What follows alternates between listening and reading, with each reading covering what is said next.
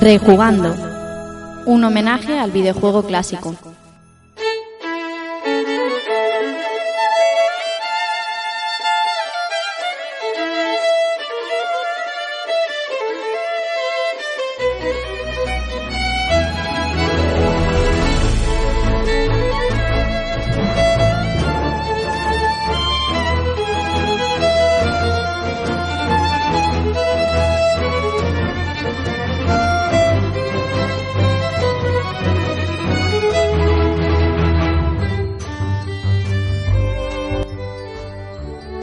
Hola a todos amigos y amigas de Rejugando, bienvenidos a un nuevo episodio y recibe un saludo de quien te habla, Rafa Valencia.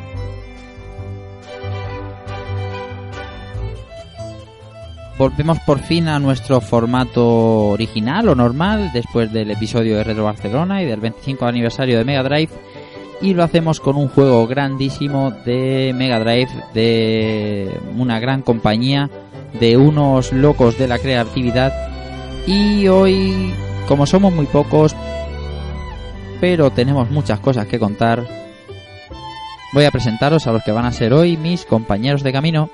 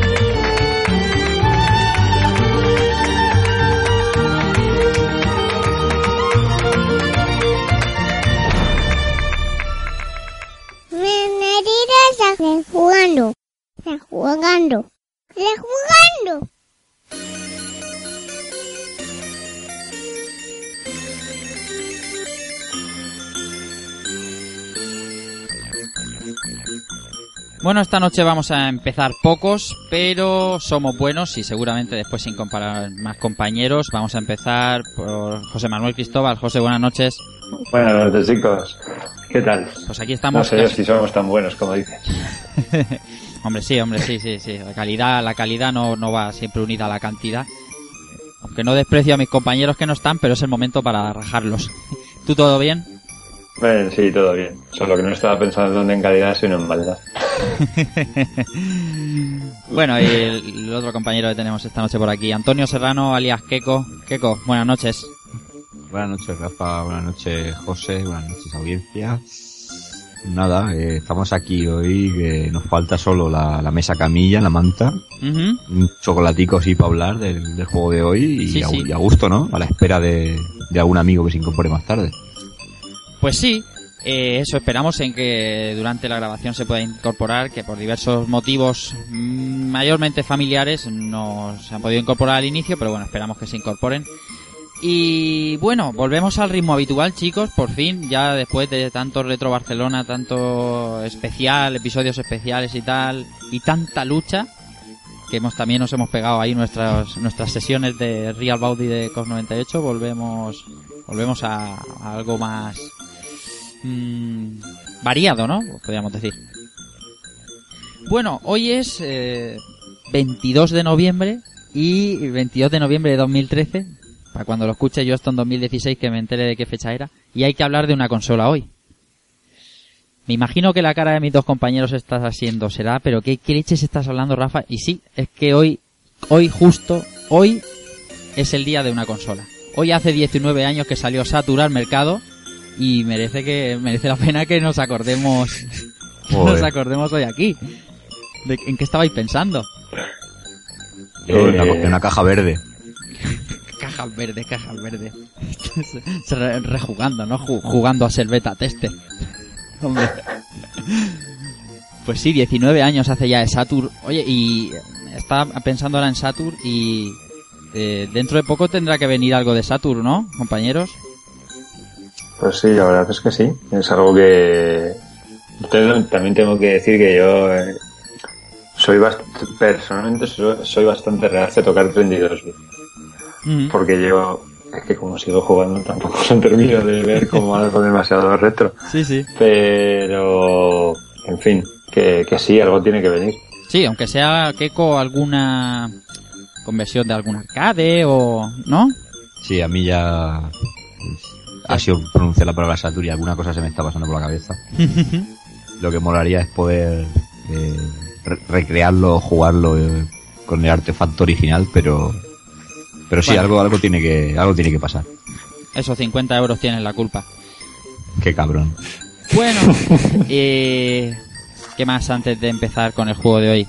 Ah, bueno, sí. Eh, recordarle, bueno, recordarle, no, decirle a los oyentes que tenemos nuevo sitio web, eh, rejugando.es, eh, y hemos eh, recopilado ahí todos nuestros programas, eh, iremos poniendo diversas entradas sobre asuntos que nos interesen en esto que atañe al mundo del videojuego clásico y cualquier cosa, ahí tienen las fichas de los que componemos este grupo de, de amantes del videojuego y, y nada, pues ahí estaremos para, oye, para hacer un poco más de comunidad y estar un poquito más presente en el día a día de la comunidad de Rejugando, así que ya sabéis, rejugando.es y, y nada, os esperamos.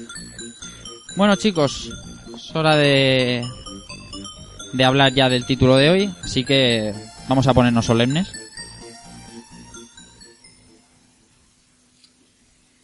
Y bien, hoy es un buen día para salvar nuestro planeta. Hoy vamos a hablar de uno de esos juegos que han pasado a la memoria colectiva como los mejores y vamos a explicar por qué. Vamos a hablar de la primera obra de unos locos de la innovación. Hoy tendremos que elegir como Neo, azul o rojo. Hoy rejugamos un juego de héroes. Hoy rejugamos Gunstar Heroes.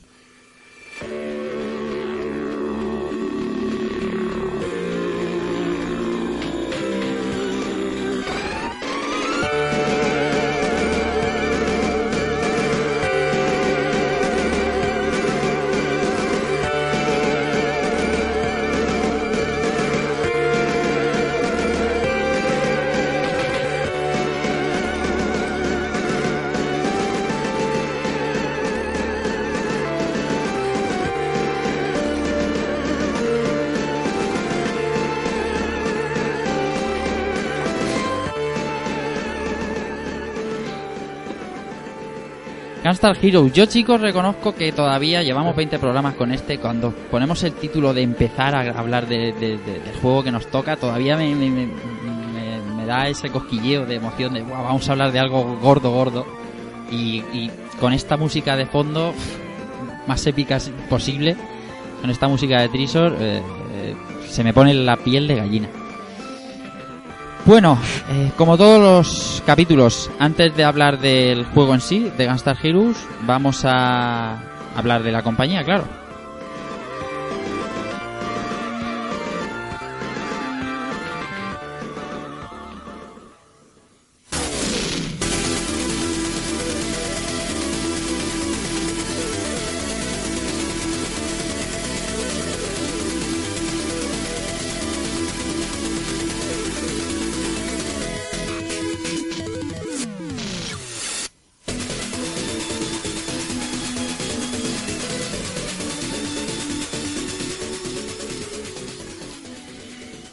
Bueno, oyentes, José Manuel Queco, vamos a hablar de Trisur. Voy a contaros un poco de, de, de esta compañía. Y para hablar de la historia de Trisur es absolutamente necesario hablar de una de las grandes, esta vez de Konami. Como suele ser normal, cuando hay una decisión en las, en las grandes compañías, pues surgen, surgen estas pequeñas compañías y hoy Trisur es una de estas, como ya hicimos con Tag Corporation y demás. Eh, una de sus divisiones, las divisiones de Konami, concretamente Konami Tokyo, eh, después de tener a sus espaldas títulos que quitan el hipo, como por ejemplo Super Castlevania 4, señor José Manuel, ya estoy salivando. ¿no? Contra 3 The Alien Wars de Super Nintendo, Axelai, el famosísimo Axelai también de Super Nintendo, Buki O'Hare, que era de, de Nintendo, también ha sido un hit and run. Bueno, con todos estos títulos a la espalda, decidió abandonar la compañía, que solo estaba pensando en secuelas, eliminando todo atisbo de originalidad. Uno de estos desertores, Masato Maegawa, que presentó un nuevo proyecto a Konami de lo que sería más tarde Gunstar Heroes, el cual fue rechazado, decidió coger las riendas de un nuevo proyecto donde la creatividad no tuviera los límites impuestos. Y leo textualmente de su, de su, de su boca por el brazo opresivo de la gestión de Konami. Eh, esto me da a mí a pensar, pues eso, que mm, incluso las eh, desarrolladoras de hoy tiran por lo seguro, ¿no, compañeros? Sí, bueno, es un entorno totalmente corporativo. eh. Evidentemente. Konami, Konami en sus orígenes también estaría en un, en un modelo de empresa bastante similar a lo que fue Treasure después. Pero claro, eh, al final la cosa crece, eh, y los original, la- la- los dueños originales probablemente saldrían fuera por un, por un consejo de administración Ujú. eh, o sea, guiado por accionistas que lo que quieren es cada vez tener más ingresos y aumentar márgenes. Y al final, pues si tú tienes una saga como Castlevania, pegas un pepinazo como el Super Castlevania 4 que quieres, un quinto. Eh, tienes un sí, contra, te haces el 3, otro pepinazo que quieres, un cuarto, etcétera, etcétera, etcétera. Está claro. Y bueno, es lo que hay, es lo Mm. lógico. Bueno, pues con estos mimbres comienza la andadura de Trisor eh, como compañía el 19 de junio de los 92 y este Maegawa, Masato Maegawa y 17 desarrolladores más empezaron un sueño donde eh, la premisa principal sería la originalidad eh, y comenzaron a desarrollar el título, el que sería su primer título y es el que hoy vamos a traer a la palestra, que es Gastan Heroes. Y antes de hablar del juego en sí, pues vamos a hablar un poco de estos primeros títulos que de los que se rodeó Trisor, de los que los que creó Trisor, que han sido eh, han sido reseñables casi todos, por no decir todos. Y decimos eh, títulos y fechas. Empiezan con Gastar Heroes en el 93. Siguen con un McDonald's Treasure Land Adventure de Mega Drive. Que bueno, eh, yo no sé si Keiko, que también es poseedor de Mega Drive, lo probaste en su día. Era, era flojete, para mí era flojete. Sí, para mí tenía más encanto leer los análisis de las revistas. Pero sí, bueno, pues. eh, un título, no obstante, es un título de Treasure, pero bueno. Sí, sí, claro, eh, claro. Una licencia de McDonald's, pues que. Es como cuando sacaban los juegos míticos del Capitán Planeta. Sí. Los, valoraba- los valorábamos más por la serie que era que por la calidad. Bueno, estos dos títulos en el 93, en el 94 el título que del que está sonando ahora la música, que es eh, Dynamite Heady. Ese juego, ese juego es divertidísimo, súper variado, mm, también muy muy original, muy distante de lo que es eh, lo que venía a ser Gastar Heroes, que era su, su boom inicial. A mí me encantaba Dynamite Heady, casi más en su día que, que Gunstar Heroes. En el mismo año, en el 94, eh, hicieron Yu Yu Hakusho Makyu Toisen, que, perdona si lo pronuncio mal, no soy japonés de nacimiento, y lo, lo he ido perdiendo. Y un juegazo también, el Yu Yu Hakusho, ese sí que lo recuerdo también bien. Eh, este juego, la verdad, es que es una de las, de las pocas licencias bien hechas que ha tenido Mega Drive en el tema del anime. Ujú, Y so- yo soy bastante fan de la serie original. Tengo que decir que, salvo porque el plantel de personajes es un poco raro en la elección de algunos de los luchadores, pero por lo demás es un juego bastante, bastante original para, para su tiempo. Bueno, después en el año 95. En el año 95, y esto también son palabras ma- mayores, Alien Soldier. Alien Soldier eh, es un juego que va a venir a rejugando seguro, pero seguro. Eh, reconozco que es un juego que no es para todo el mundo porque tiene una mecánica un tanto enrevesada. No es tan accesible como este Gastar Heroes que ahora comentaremos, pero Alien Soldier es, es top de Mega Drive, o sea, e- era la máxima potencia lo que yo he visto a la Mega Drive, ¿no? Había más juegos, Light Crusader, también de Mega Drive, eh, en el 96 en Saturn Guardian Heroes, eh, más títulos, Radiant Silvergun en el 98. Mm, siguieron publicando más títulos, incluso hicieron el 2003 el Wario World, eh, el 2004 Gradius 5, eh, en el 2005 el, el remake, digamos, o el remake o la, o la secuela del Gastar Heroes, que era Gastar Super Heroes para Game Boy Advance. Un montón de títulos. Sí, dime, José Manuel. Sí, ¿no? Y Caruga también tienen Y por ahí. Caruga, por Dios, Dios mío. Y Caruga. qué diseños. Sin and Punishment, es que la verdad es que el catálogo de títulos es eh, mm, bastante amplio. Pero, o por ser yo de la edad que soy y tener ser poseedor de Mega Drive, eh, estos cinco de, Mega Drive, eh, Gunstar Heroes, Alien Soldier, Light Crusader, el Yu Yu Hakusho, el McDonald's Treasure la Adventure lo dejaría un poco más aparte, pero son juegazos todos sin duda ninguna. La verdad es que no podían empezar con mejor pie porque Gunstar Heroes, como ahora vamos a comentar, eh, pese a no tener una campaña brutal de marketing detrás, de ir en un bundle, es un juego que ha pasado a la historia por ser uno de los mejores del catálogo de Mega Drive. No obstante, la gente, cuando le das un juego tan bueno, al final acaba siguiéndote. Y, y la prueba está en que Alien Soldier y Light Crusader, que son del año 95, es que son. son es, como he dicho antes, es llevar la Mega Drive a- al máximo, al, frenetismo absoluto. Pero bueno, una suerte que este señor Magawa dijera- decidiera abandonar Konami, que no sabemos qué podía haber hecho en algún Castlevania posterior o un contra posterior. Pero el caso es que se fue y lo hicieron genial. Bueno, hasta aquí hablar de Treasure para ser el primer capítulo de la que lo tenemos está bien. Como ya digo, y yo creo que está- estaréis conmigo compañeros, hay más juegos de Treasure que tendrán que venir. Y personalmente, Alien Soldier creo que debe estar aquí no tardando mucho. Aunque sea otra vez de, de la mano de un servidor, pero Alien Soldier es que es, mm, es, es juegazo, es increíble. Sí, este, es verdad. este juego me gustaría saber en la reunión de o la- en la elaboración de su, su creación quién o qué se tomaron o quién tuvo la idea de, de hacer que- un, un pollo sea un robot súper vasto. Pero sí, es, es maravilloso, Keiko. O sea, no, no podía ser mejor. Pero si no te digo que no, incluso hay un jefe por ahí que es un lobo con coleta Correcto. cibernético brutal, pero que me gustaría saber, ¿no? Qué, qué se tomaron y esas cosas.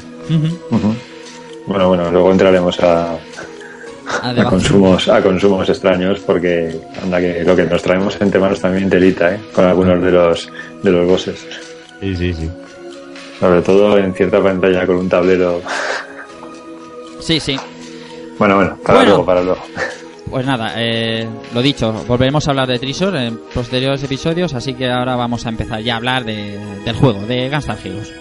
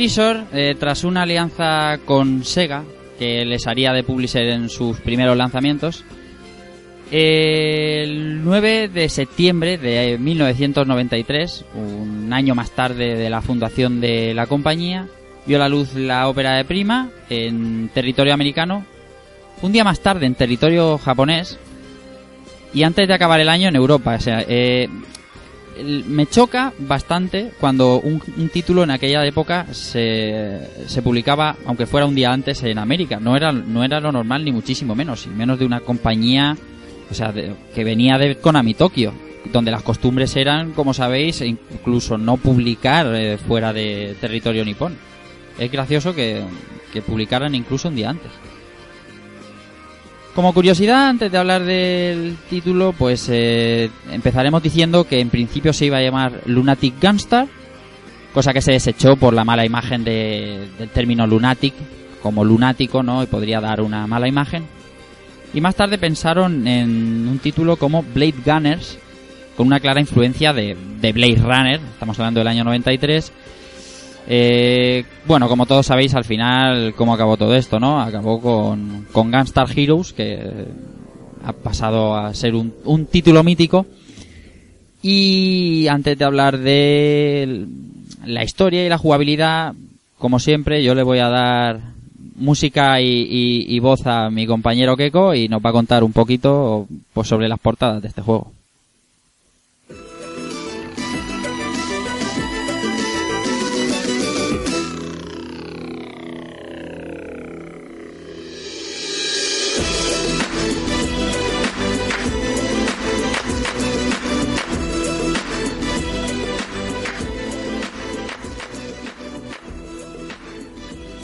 Bueno, Keko, a- aprovecho para dar la bienvenida a la- al programa a nuestro amigo Albert Andreu, que acaba de incorporarse así última hora. Buenas noches, Albert.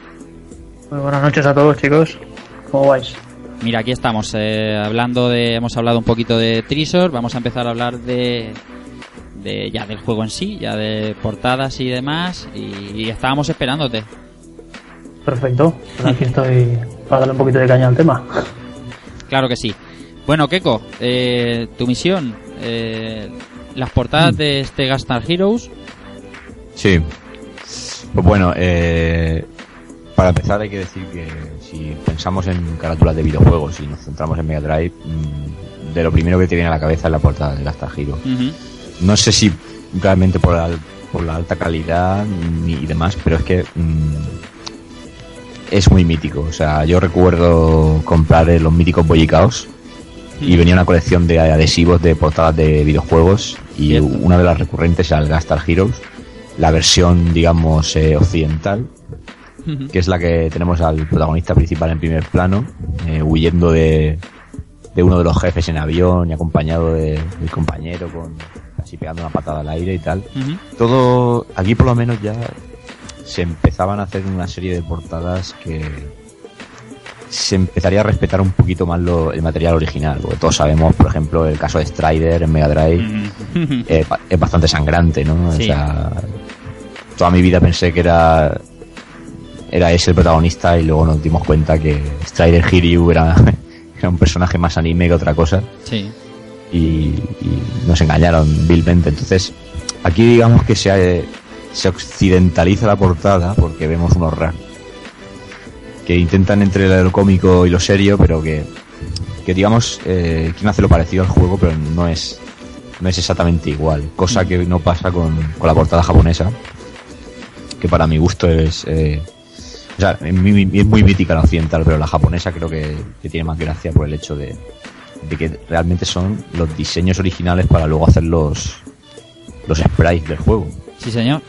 Y vemos una portada muy anime, muy, muy colorista, muy con, con un coloreado como podría ser el de cualquier serie de animación de la época, o de ahora, por ejemplo, y presentando a prácticamente todos los personajes bien definidos para saber quién es cada uno, y toda una línea muy, muy de televisión, muy de serie televis- de televisión japonesa, o sea, muy bien. Sí, sí. y que bueno también hay que decir que cuesta ver no esta edición japonesa cuesta mucho verla. Sí. Y muy curioso la verdad pero vamos eh, por importancia digamos histórica yo creo que la portada occidental fue la, la más conocida y, Mm. y sin duda si pensamos en Mega Drive mm, un 90% de las veces nos va a venir a la cabeza la, la gran portada del, del Gasta Heroes eh, digamos por decirlo de alguna manera occidental Sí, americano o europeo, sí. Sí. Pero vamos, que la japonesa está muy curiosa. Lo que pasa que es que, claro, adaptar eso a los tiempos o a la estética que teníamos en los años 90 era muy complicado. Y, Sí, sí que lo era, y, sí. a- y aquí era la moda de la aerografía y había que tirar por ahí. O sea que, que muy bien. Tanto por, por un lado como por el otro, dos carátulas eh, muy míticas Ujú. y que quedan para el recuerdo en la historia de, de Mega Drive. Estupendo.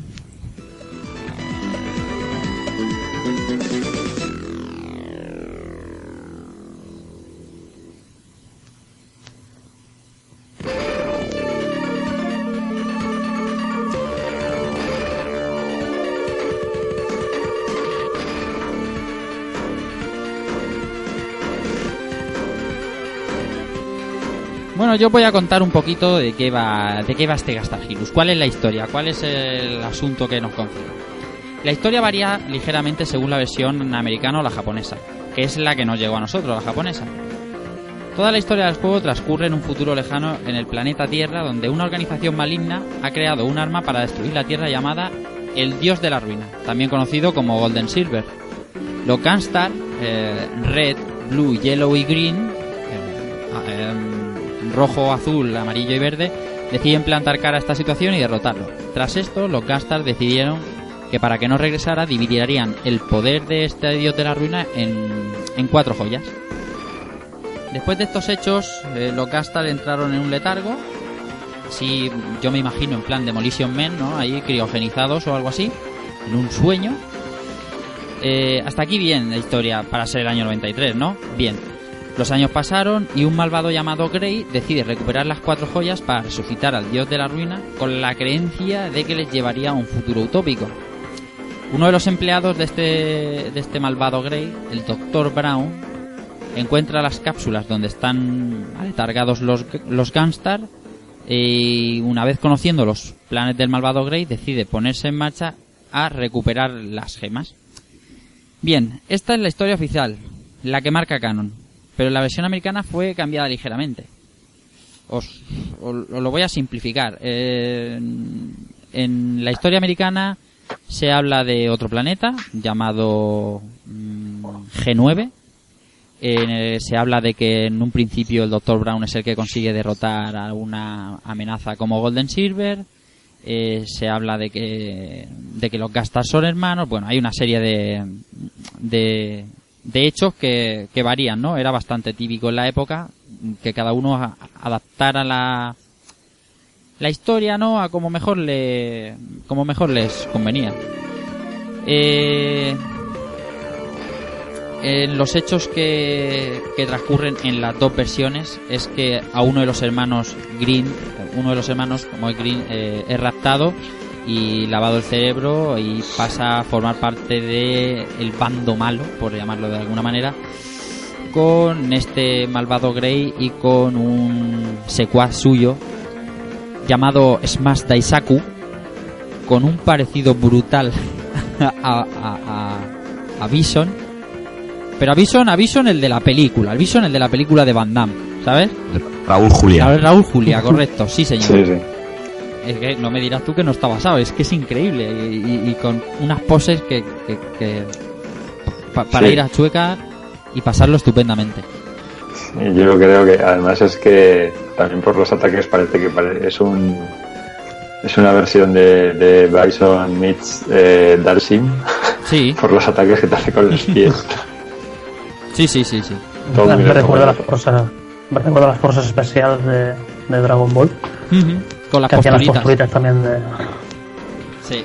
Me recuerda eso. La verdad es que sí. Bueno, por esto es la historia, la historia fundamental, ¿no? Que hay unos malos y que hay que darles matarile. Eh, ese era el argumento y sigue siendo argumento suficiente para, para enfrentarnos a un juego de este tipo. ¿De qué tipo de juego hablamos? Jugabilidad. Bien. Este es un juego tipo hit and run, o run and gun, o como queráis llamarlo. Yo lo llamo plataforma de disparo, chicos. Yo no sé vosotros cómo lo llamáis, porque cada uno le llama un poco de... Esto ya es como los beat'em up y los hack and slash, que cada uno ya lo, lo usa a su manera. Yo siempre lo llamo plataformas de disparo, y me he quedado más ancho que, que largo. Bueno, lo que nos ofrece este hit and run es una acción frenética en todo momento, en las que hay veces que hay tal acumulación de enemigos en pantalla que el mando de Mega sufría daños, al menos el mío. Y esto es cuando solo estoy hablando de masillas, porque una de las características de este juego eh, y de todo lo que tocaba Trisor en posteriores entregas es la grandísima cantidad de jefes que hay a lo largo de la aventura. Para empezar, lo primero que debemos decidir, antes de darle caza a todos estos malos, es elegir a nuestro personaje. Red o Blue. Eh, la decisión es importante, puesto que Red nos permite movernos al disparar y Blue, eh, para disparar debemos permanecer quietos, eh, con lo cual nos permite apuntar mejor, en las ocho direcciones bastante mejor. Todo esto entre otros pequeños cambios, pero que modifican la jugabilidad sustancialmente, ¿no? En ataques, en, en- patadas aéreas que hace uno y el otro no hace. Eh, es importante elegir a qué tipo de aventura queremos tener. Eh, elijamos al que elijamos, siempre saldremos con las sombreras rojas, dado que el primer mando de Mega Drive pues, bueno, siempre salía con las sombreras rojas y el segundo con las sombreras azules, aunque llevaras a Blue. Una cosa que, que bueno, eh, es, un detalle sin importancia, pero, pero es curiosete. Para eliminar más cosas, para eliminar esta carroña que hay eh, en el juego, se dispone de cuatro armas. Solo cuatro armas. Pero se nos permite llevar dos encima y poder combinarlas. Y es justo aquí donde Gunstar Heroes se convierte en un juego con unas posibilidades tremendas, pues la combinación de estas cuatro armas daba lugar a que cada uno jugara a su propia manera. Voy a enumerar las cuatro armas y quiero que cada uno de vosotros, Keiko, José Manuel, Albert, me digáis vuestra combinación o vuestras combinaciones. La primera era la fuerza o Force Fires, que es un, un láser de pulsos muy parecido a una ametralladora. La segunda es un rayo o Lighting Fires, que es un, un láser de rayo. La tercera es un cazador, lo podéis llamar Homen o como se llama en el juego que es Chaser Follows, que es un arma de guiado automático. Y por último tenemos el fuego o Fire, que es un lanzallamas muy potente pero de muy, porca- de muy corta distancia. Entonces aquí, chicos, ¿vosotros cómo jugabais a Estrella Star Heroes? Vamos a empezar por José Manuel. Yo en este tipo de juegos siempre, siempre que tengo la posibilidad de utilizar un homing, ahí estoy yo. soy, soy bastante... eh, O sea, de salida, homing. Yo sí, yo de primeras homing y de segundas homing también. Entonces, em, Ah, vale, vale, que tú eras de homing más homing. sí, sí. eh, es mi arma, es la que más me gusta, ¿vale? Porque me parece la más versátil, porque me preocupo menos de dónde tengo que apuntar. Que tampoco es que sea yo muy muy diestro en este tipo de juegos, ¿vale? Porque me, me, me estresan bastante. Me gustan mucho, pero me estresan bastante. Entonces, esta- este tipo de, de armas, estas combinaciones me, me facilitan mucho la vida.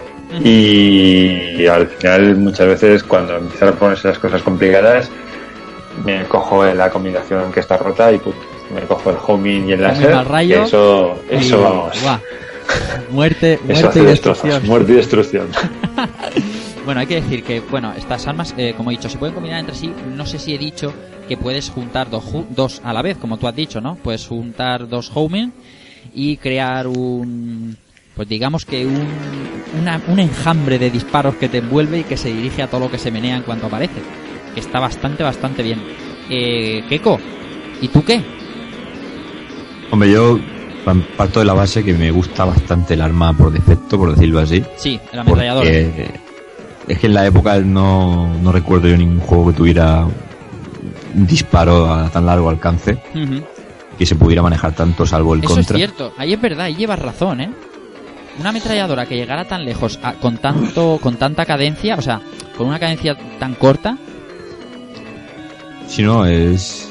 A mí me llama mucho la atención, incluso esta semana cuando he podido darle un poquito al juego, me sigue llamando la atención porque luego sí hemos tenido juegos mm, ya más antiguos, más modernos que este, como podría ser Metal Slug y tal. Pero por defecto tener un arma así, no sé, me daba, me daba la sensación de que de fuerza, ¿no? De que por lo menos salía y iba a cargarme todo lo que lo que apareciera por pantalla. Y a mí me gusta, pues, eh, por ejemplo, el tema de la- del fuego, aunque tenga menos alcance, me gusta Sí. porque por la contundencia que tiene, ¿no? Cuando ves ahí la llamarada y dices, bueno, a lo mejor se me acercan un poco más de lo debido, pero salen salen fritos de ahí. Y no sé, Sí, me sí. gusta, me, me llama la atención el, el- lo visual, ¿no? Como el pedazo de llama que sale y, y, Sí, sí. y en, gene- y en general es que la que se lía alrededor, porque es que ese- este juego otra cosa no, pero es frenético un rato. Me, te da casi, a mí por lo menos me da casi ansiedad, por decirlo así. ¿Y tú, Albert, qué? ¿Qué- qué- ¿Cuál es tu Pues yo un poco la mezcla de los dos. Yo, tam- yo también venía, venía de la parte de contra. Pues a mí el disparo normal, yo le llamo normal, a mí me va de vicio siempre, Ujú. con sus ocho diagonales. Y en el juego normalmente lo mezclo siempre con el, con el homing. Con La fuerza del homing hacen las bolacas esas grandes que van.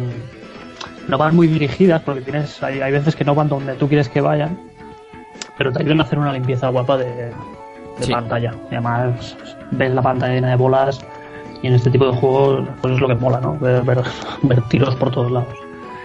Y, y ahora os hago, bueno, ahora cuando digas la tuya, os hago una pregunta. ¿Vosotros qué cogéis? ¿Al, al red o al blue? O sea, ¿os movéis mientras disparáis o...? Ah, yo al ¿Os red, al red, al red sin duda. Sí, yo también. Sin duda. Vale, vale, digo, es que yo al Sí, blue, también. a menos que sea en algún enemigo final, no le veo mucho... No sé, a lo mejor ahora saldrá alguno que, que domina mogollón al blue. Y, pero no sé, yo no le veía eso de quedarme quieto y hacer limpieza en un juego que no paran de salir gente. Lo veo Eh, un poco... Con Blue es que tienes que estar saltando todo el rato y disparando y es un poquito... Estoy, estoy de... Hay, hay fases, hay... mm, fases no. Tramos de fases en los que Blue Sí, sí. vendría mejor, claramente. Pero, mm, Mm. pero para hacer... Para mí personalmente el más divertido el juego, eh, Red. Esto en contra también pasaba. En el contra de Mega Drive, en el Hard Corps, pasaba igual. Si cogías a... ¿Cómo se llamaba el chico? Michael... Michael... Nah, es igual.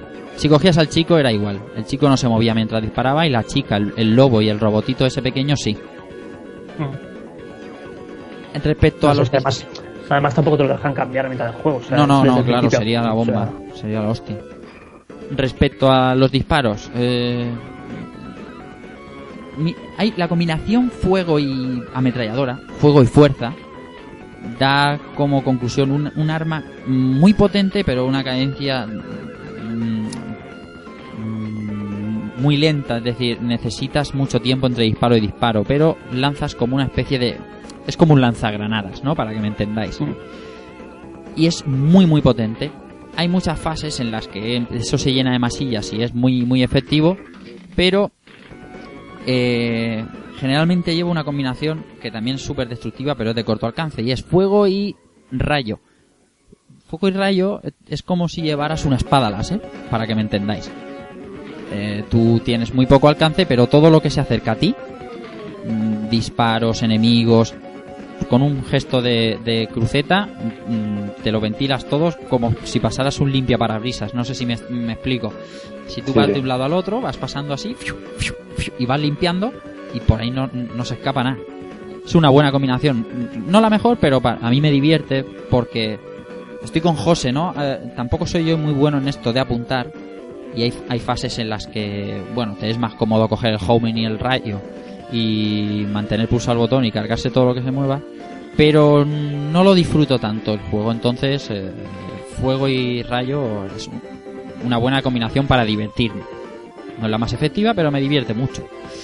Y esto es, bueno, en, en esto seguro que estáis conmigo, es que el, el kit del juego, el- la chispa del juego es esta.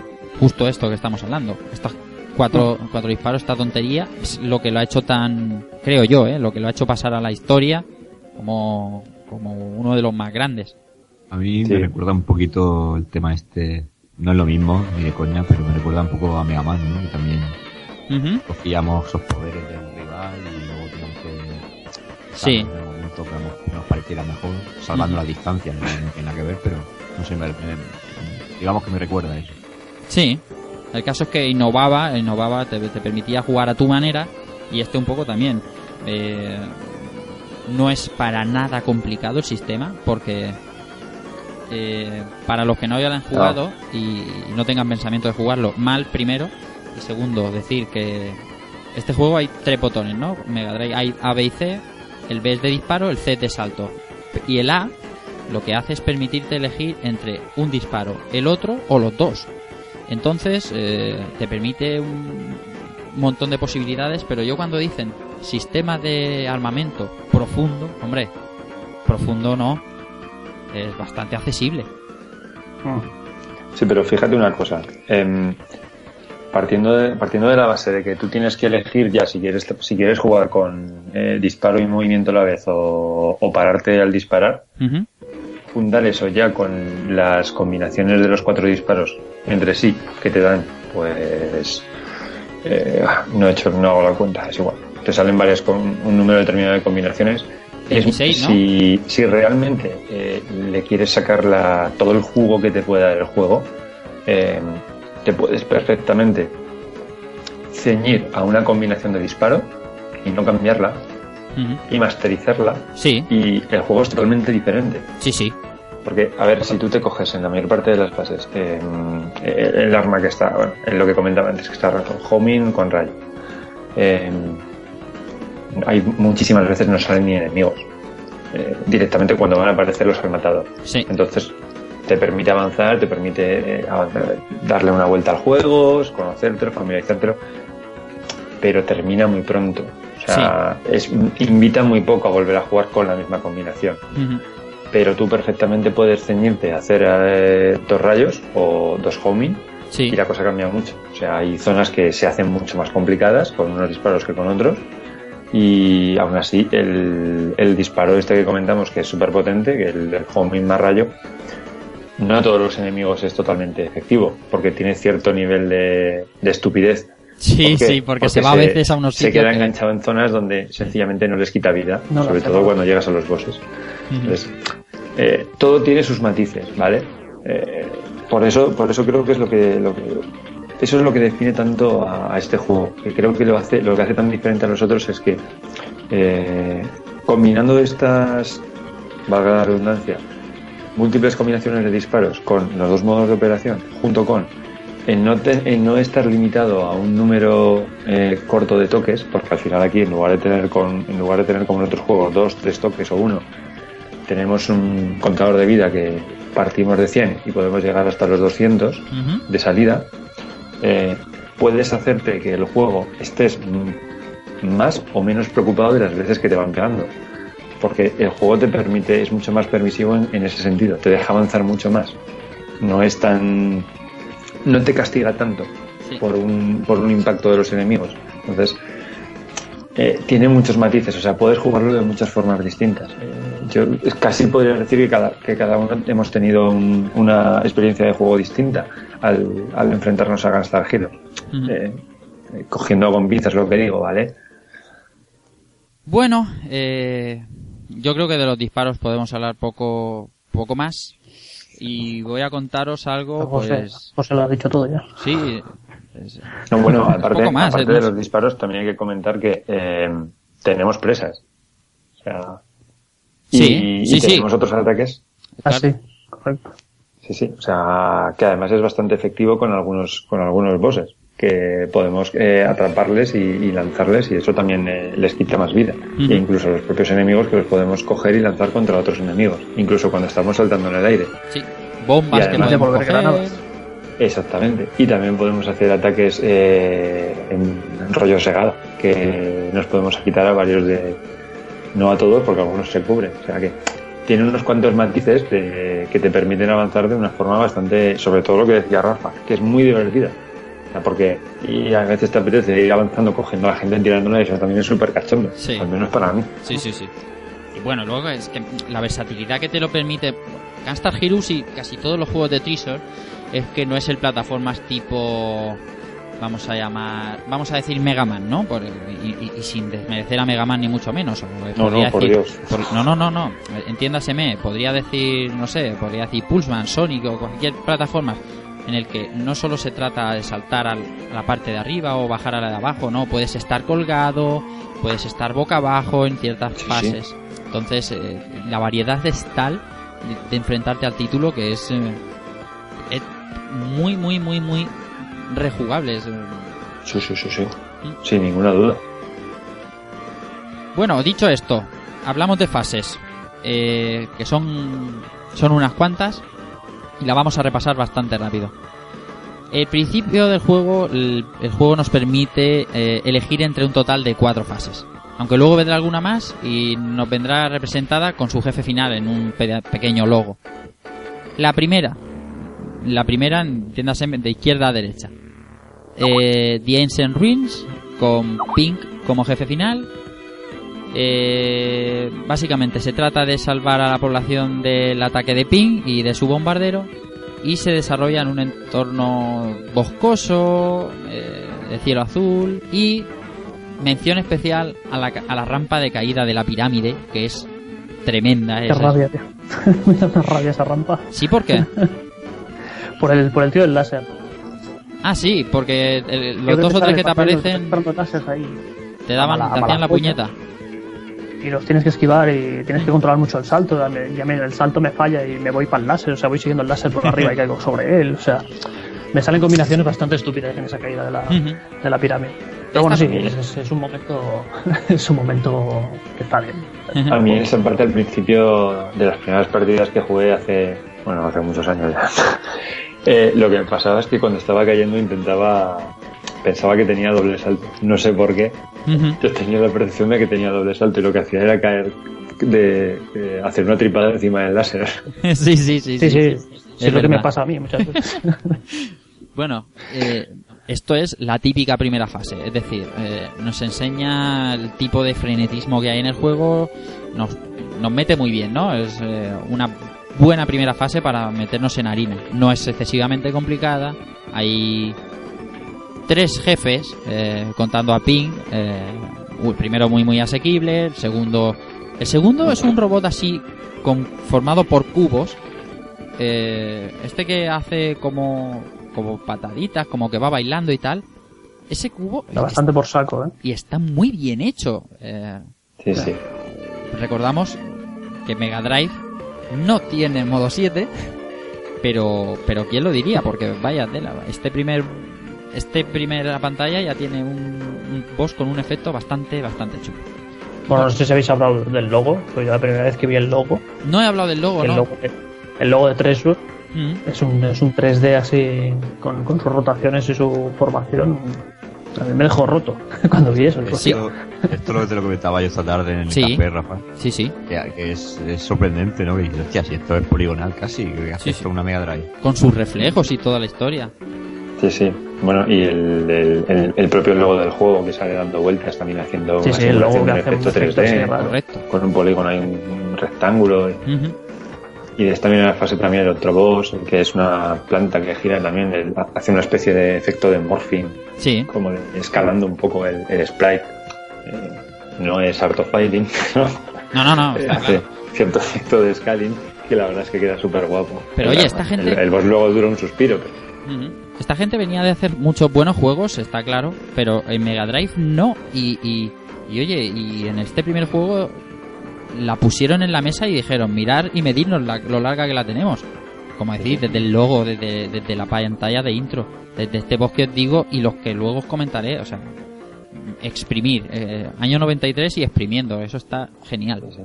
Ojo, y fíjate también lo que estás diciendo, ¿eh? de que la gente, eh, Treasure viene de Konami, o sea, Konami no trabajaba en Mega Drive. Claro, O sea, era un hardware que podríamos incluso decir que era nuevo para ellos. sí, O sea, llegar a, conseguir esto con, con tu ópera prima, ojito, ¿eh? No Ujú. está al alcance de todo el mundo. Recordemos lo que salía al principio de Mega Drive. Correcto. Mal, ah, bueno, iba a decir mal, no. Ports mm, de, de System 16 llevados como se podía.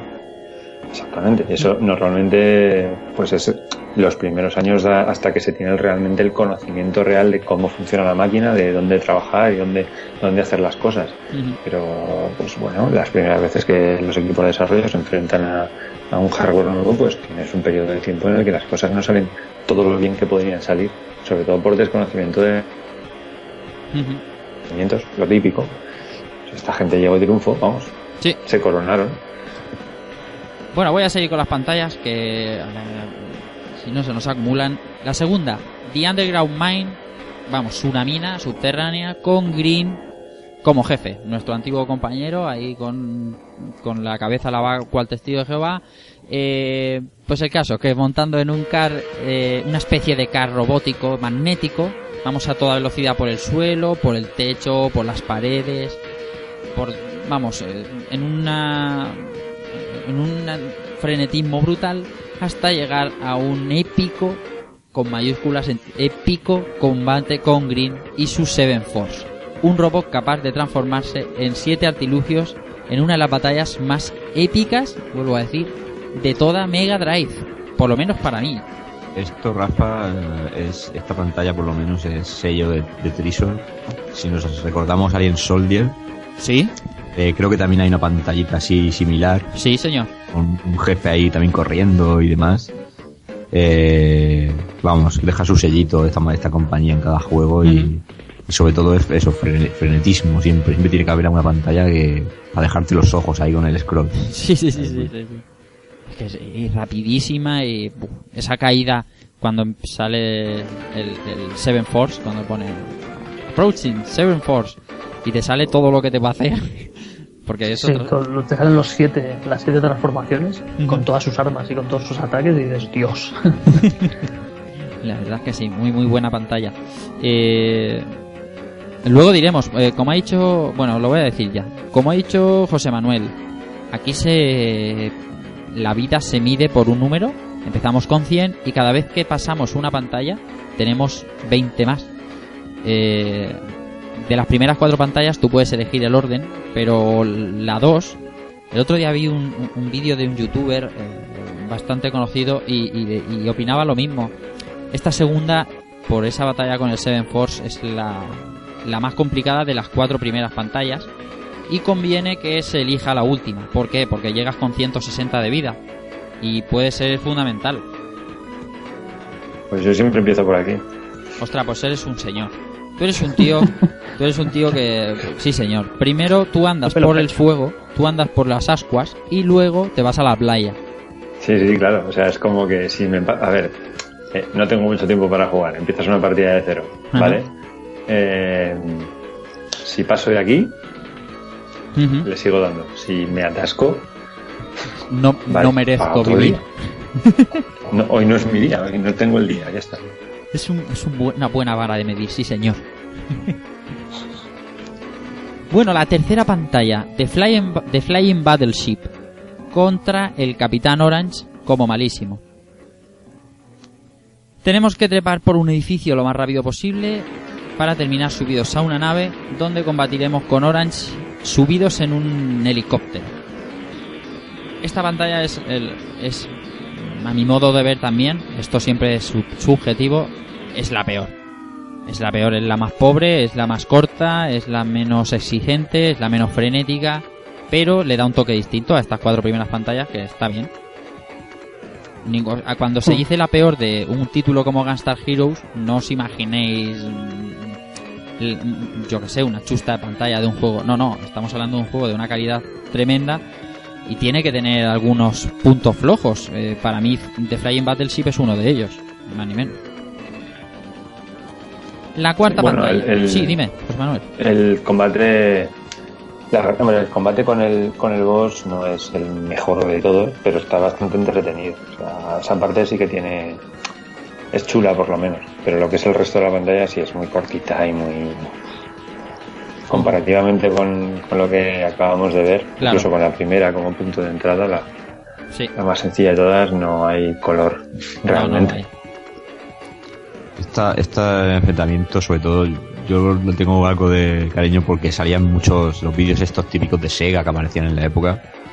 Siempre pillaban este este enfrentamiento, te ponían un fragmento de este, de la mina y de la primera pantalla. Y siempre te viene a la memoria un poquito. Sí, Bueno, y es la portada, ¿no? Es el enfrentamiento que sale en portada. sí, Sale, sale Orange encima del helicóptero. y- eso es. Bueno, nos queda la última de estas cuatro pantallas y esta tiene tela de Strange Force eh, con Black como jefe. Y bueno, esto es la pantalla del tablero del juego de la boca extremo. ¿Cómo explicar esta, fra- esta fase? Tras un breve paseo por una fortaleza metálica o algo así, entramos a un cuarto donde hay un tablero y nos cae un dado. Bueno, ese dado tiene puntuaciones de 1 a 3. Y según en qué casilla caigamos, te puede tocar. O luchar, luchar contra un subjefe, eh, o una pantalla tipo puzzle, o incluso una pantalla donde podemos escoger un ítem y salir tan campanas. La cuestión aquí se trata de superar las 18 casillas para llegar a la última y como buen juego de la, OCA, de la OCA, si caes en la 17, vamos en la penúltima, empiezas desde el principio y te jodes. Cuando Qué rabia, consigamos... Sí, dime, Albert. Que, que da mucha rabia, tío. Sí, tío. Es el momento que, que te comes todo el tablero y dices, hostia, va, que voy con buena energía para el boss y te hace patapam. Sí. Al principio otra vez.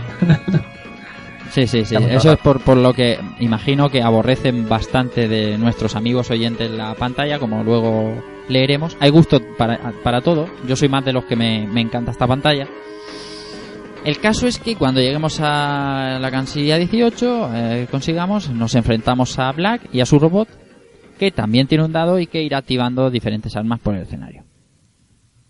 Bien, ya hemos pasado las cuatro pantallas, tras esto ya tenemos recuperadas las cuatro gemas que perdimos, pero aparece Grey, el malo malísimo, diciéndonos que ha raptado a Yellow, que es la chica del grupo, y que si no le damos las gemas la va a meter en un traje de pino. Bueno, obviamente salimos a su encuentro para que no le den a Yellow pasaporte para hablar con Kaito. Y tras un número ingente de masillas, pero brutal, tenemos un combate con S- Smash Daisaku, que es el que se he dicho antes que se parece a Mr. Vision, que se llama Red en, en la versión americana, si no me equivoco. Bueno, aquí puedo estar soltando la gorda. Y que es la mano derecha de Grey. Tras liquidarlo aparece el mismísimo Grey, que tras liberar a Yellow se lleva nuestras preciadas gemas en su transportador espacial. Regresamos a la base y el Dr. Brown, que lo ha visto todo, porque, porque joder, el doctor, eh, nos ha preparado una nave espacial para recuperar las gemas. Así que empieza la nueva fase. Un momento, antes de empezar esta fase, Sí. antes de empezar la nueva, Sí, sí. en la, en la quinta fase, fíjate que es una fase que es completamente lineal, Total. que no altera, vamos, es una línea recta, larguísima, eso sí, es eterna. Eh, el- lo que quería destacar es que a pesar de que parece a priori, por lo que puedas, por lo que se pueda escuchar al que no haya jugado, que pueda ser monótono, que va, que va, que va, todo lo contrario. No, no, no. Empiezan a salir los, los, eh, los esbirros, los masillas en- de diferentes colores, que van alterando azul, amarillo hasta el verde. Cada vez van saliendo con naves eh, y con máquinas más, más locas, pero que es bastante, bastante dura, porque Sí. llega un momento en el que es que, es, que está toda pantalla llena de gente. Si vas con un disparo que sea un poco regular, esta es el típico, esta es la típica fase que si tú vas con el con el homing y con el láser, no te la pasas. No te la pasas porque se te queda bloqueado sobre todo porque salen un montón de, De cajas. De, de cajas Sí, y se te quedan en las cajas Las hasta que las rompe sí, sí. y estás muerto. Pues bien, ahí está, has estado bien ahí en el apunte porque quizá así explicándolo y el que no lo haya jugado eso puede haber parecido una fase simple hasta llegar a este red, a este Smash eh, Daisaku, pero no, no, no, no, todo lo contrario. Además, romper las cajas que te impiden el paso tampoco en moco de pavo y todo esto mientras mata gente, está, está muy bien. Bueno, eh, como decía, eh, tras que el Dr. Brown nos dé una nave espacial para recuperar las gemas, eh, llegamos a la siguiente pantalla, la pantalla 6, el espacio. El caso es que a bordo de nuestra nave nos enfrentamos a un nivel puro de shoot 'em up en toda regla, con disparos, enemigos, con rocas por todos los lados, con un minijuego que se llama, bueno, hay un enemigo que se llama Timerón, Timeron, en el que el objetivo es, más empieza un conteo de segundos, aguantar vivo 100 minutos. He hecho 100 minutos, no 100 segundos, 100 minutos. Qué locura, tío. Sí, o sea, para que os hagáis una idea, aparece un, un- una navecita en el centro de la pantalla eh, y empieza a disparar. Empieza a disparar cosas, el escenario empieza a escupir cosas también, la nave que hay de fondo, y tú tienes que aguantar el máximo de tiempo posible sin morir. Eh, la gente lo que hace para pasar este nivel, cuando llevas a los dos players a la vez, no se llevan dos naves, se lleva una sola nave que controla el rojo y el cañón de disparo lo controla azul. Cañón de disparo también puede hacer de escudo. Entonces, eh, esto cada vez se va complicando más y la gente pues lo que hace es eh, con ese segundo player ir aguantando ahí en una esquina como puede el chaparrón y, y a ver si aguantan los 100 minutos. Para los que sois super completistas, mm, pasar los próximos 10 segundos que os voy a decir lo que pasa cuando terminan 10 minutos, 100 minutos. Eh, no, para todos los demás. Eh, cuando completan los 100 minutos sale un mensaje que pone You opened, ma- you opened the Satori Mind. Reprogrammed by 1993 Nami, que es uno de los programadores. Este You opened the Satori Mind, que me he intentado ahí buscar qué viene a significar, ¿no? Porque yo no tenía ni idea. Eh, resulta que es... eh, Satori también es referido como a... Eh, eh, ¿Cómo decirte? Lo que anhelas, un, un tipo de eureka o algo así, ¿no? Como aleluya o... El caso es que es una chorrada de un programador que se quedó con todo el mundo. Te dan unos cuantos puntos, 9200 puntos en algo que se llama Soul Bonus, el bonus del alma. Y punto, ya está. Y te pasas 100 minutos esquivando balas para, para poco más. Pero bueno, eres un hombre, eso sí que es verdad. El caso es que al terminar esta aventura a bordo de la nave combatiendo en un shoot em up de, también de lo más frenético, toca luchar de nuevo contra Green y su Seven Force y cuando lo vencemos nos adentramos en el transbordador de Grey en una habitación que se llama el Centro de Defensa del Sistema. Así que toca darle matarile. Con esto empezados, el, está el- la pantalla 7, el Stage 7, llamado Empire, The Final Assault. ¿Sí? Rafa, Sí. an- antes de pasar al, al, al Empire, la, la fase esta del espacio, ¿soy yo o el control del disparo es tosco, duro de hacerse con él? Porque, el, o sea, no es como un shot up que dispara siempre para adelante. No. O sea, tú disparas para adelante, pero si quieres disparar para atrás, tienes que darle al stick para atrás, mantener el disparo para abajo, o sea, tiene las ocho direcciones la nave igual, Sí, pero no lo puedes mover. Eso en es. el momento. O sea, tienes que parar de disparar para mover el cañón. correcto. Eso supongo que es lo que decías para el segundo player, ¿no? Sí, Pero sí, exactamente. Eso justo player- es. Lo que pasa es que en vez de estar en el centro de la nave, como está el rojo, está alrededor de la nave. Eh, no sé si me explico. Es que es, es, es más, es muy fácil cuando lo ves, lo entiendes un enseguida. Sí. Pero vamos, es lo mismo, es lo mismo. Pero es que se hace súper complicada. Bueno, a mí se me hizo muy difícil el tema, el tema este de la nave por, por bueno, esto, ¿no? sí, Por porque te deja vendido en, en, en algunas situaciones. Estás disparando para Yo atrás, jugaba- te viene enemigo por delante. los Salamander, Sí. y a los Salamander eso no funciona. ¿no? Tengo que decir que es más difícil que el Salamander. Pues chico, yo a mí me parece facilísimo. No, O sea, no, y no. soy- es- es- no, en serio, soy un manta. O sea, yo soy un manta en shoot'em up, pero un manta, pero vamos, de, de- tengo un título colgado en la pared. O sea, o sea, malísimo. Y esta fase no me supone ningún tipo de problema. Sí, pues a mí el disparo, no sé, me descolocaba totalmente y. no sé, me descolocaba. Y el salto que te hace, te hace esa especie de teletransportación para esquivar y todo esto. Sí, O sea, que no, que no es difícil, ¿eh? Que, que le echas tres o cuatro partidas y, y lo pillas. Pero las primeras veces digo, hostia, ¿esto, ¿esto qué es? ¿Esto cómo se juega? no? Simplemente, simplemente eso. Sí, bueno, también antes de hablar de, de la, de la última fase, eh, he hablado de la habitación que se llamaba Centro de Defensa del Sistema y, eh, quiero hacer un pequeño comentario. Qué guapa, qué guapa está esa, esa habitación, esos efectos de... Se juega con el scroll, con el, con el scroll parallax para hacer como si un objeto... Es igual que un modo 7, ¿no?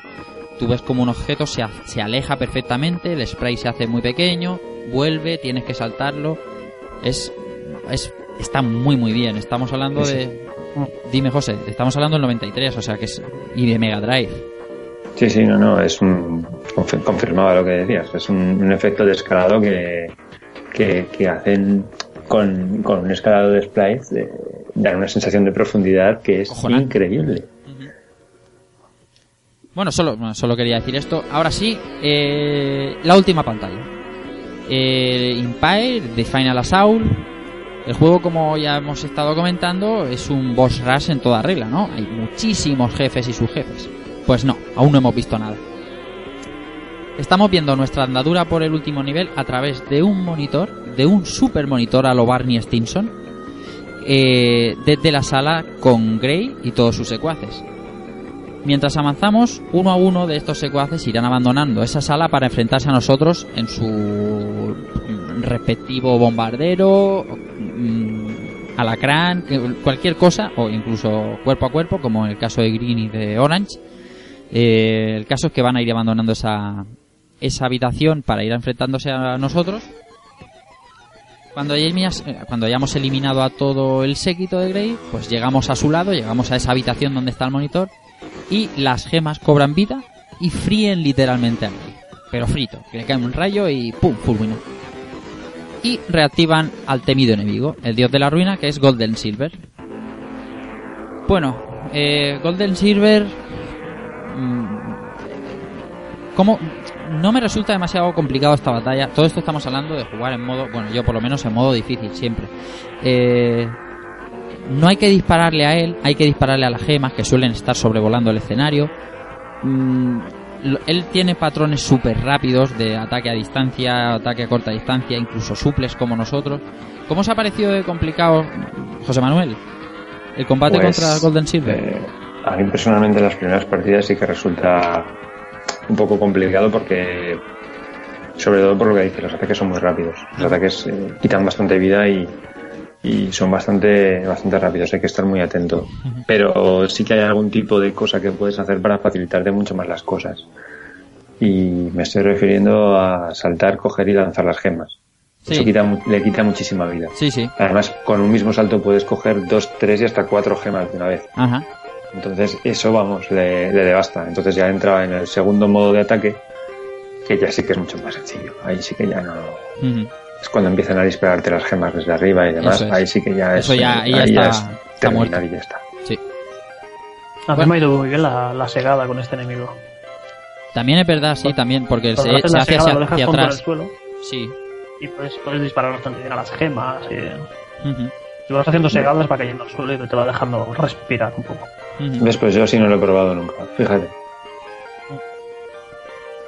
Bueno, pues eh, eh, le vencemos y cuando le venzamos irá al espacio huyendo en búsqueda, en busca de una ofensiva final. Eh,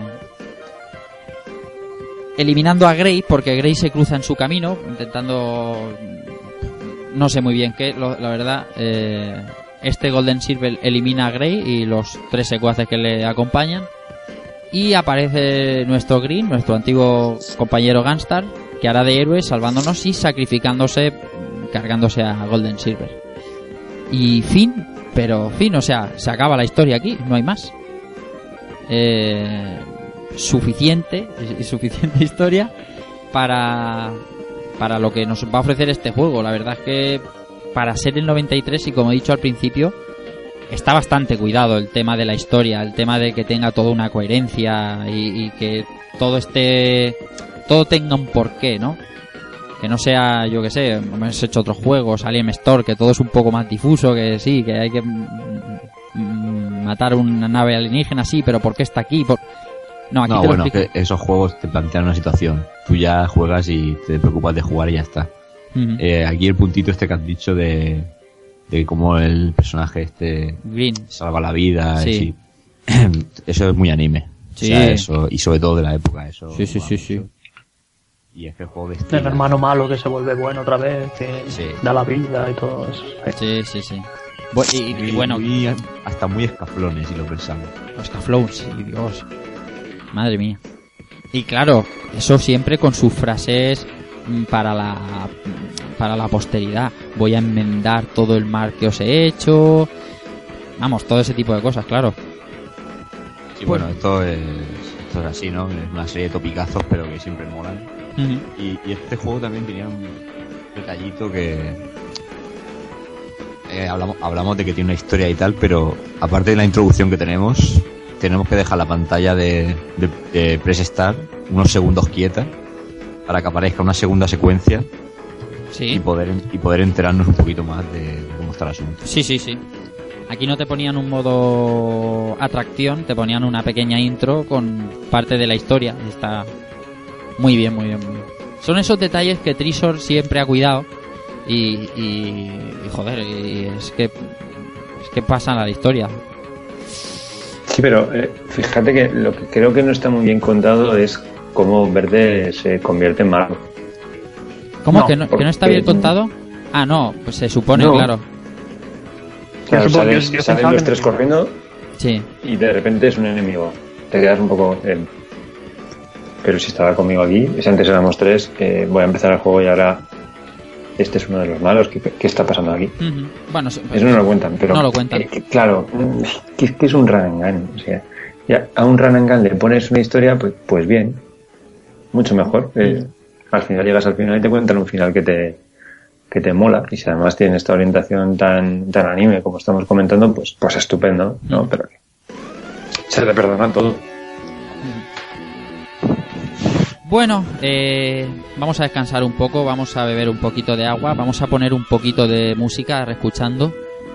Eh, antes de hablar, pues, de apartados gráficos, sonoros, eh, comentarios, eh, versiones y algunas cositas más que nos quedan. ¿Y qué pongo? Pues por no salir de Trisur, he pensado, ¿por qué no pongo algo de Icaruga, que estábamos hablando antes? ¿Buena idea o no? Hombre, sí. Bien, bien, menos mal, hombre. uno que- Vale, pues vamos a poner el tema de los jefes de Ikaruga, que se llama Butsutu... Oh, perdón. Butsutekai. Y enseguida volvemos con más cositas aquí en Rejugando.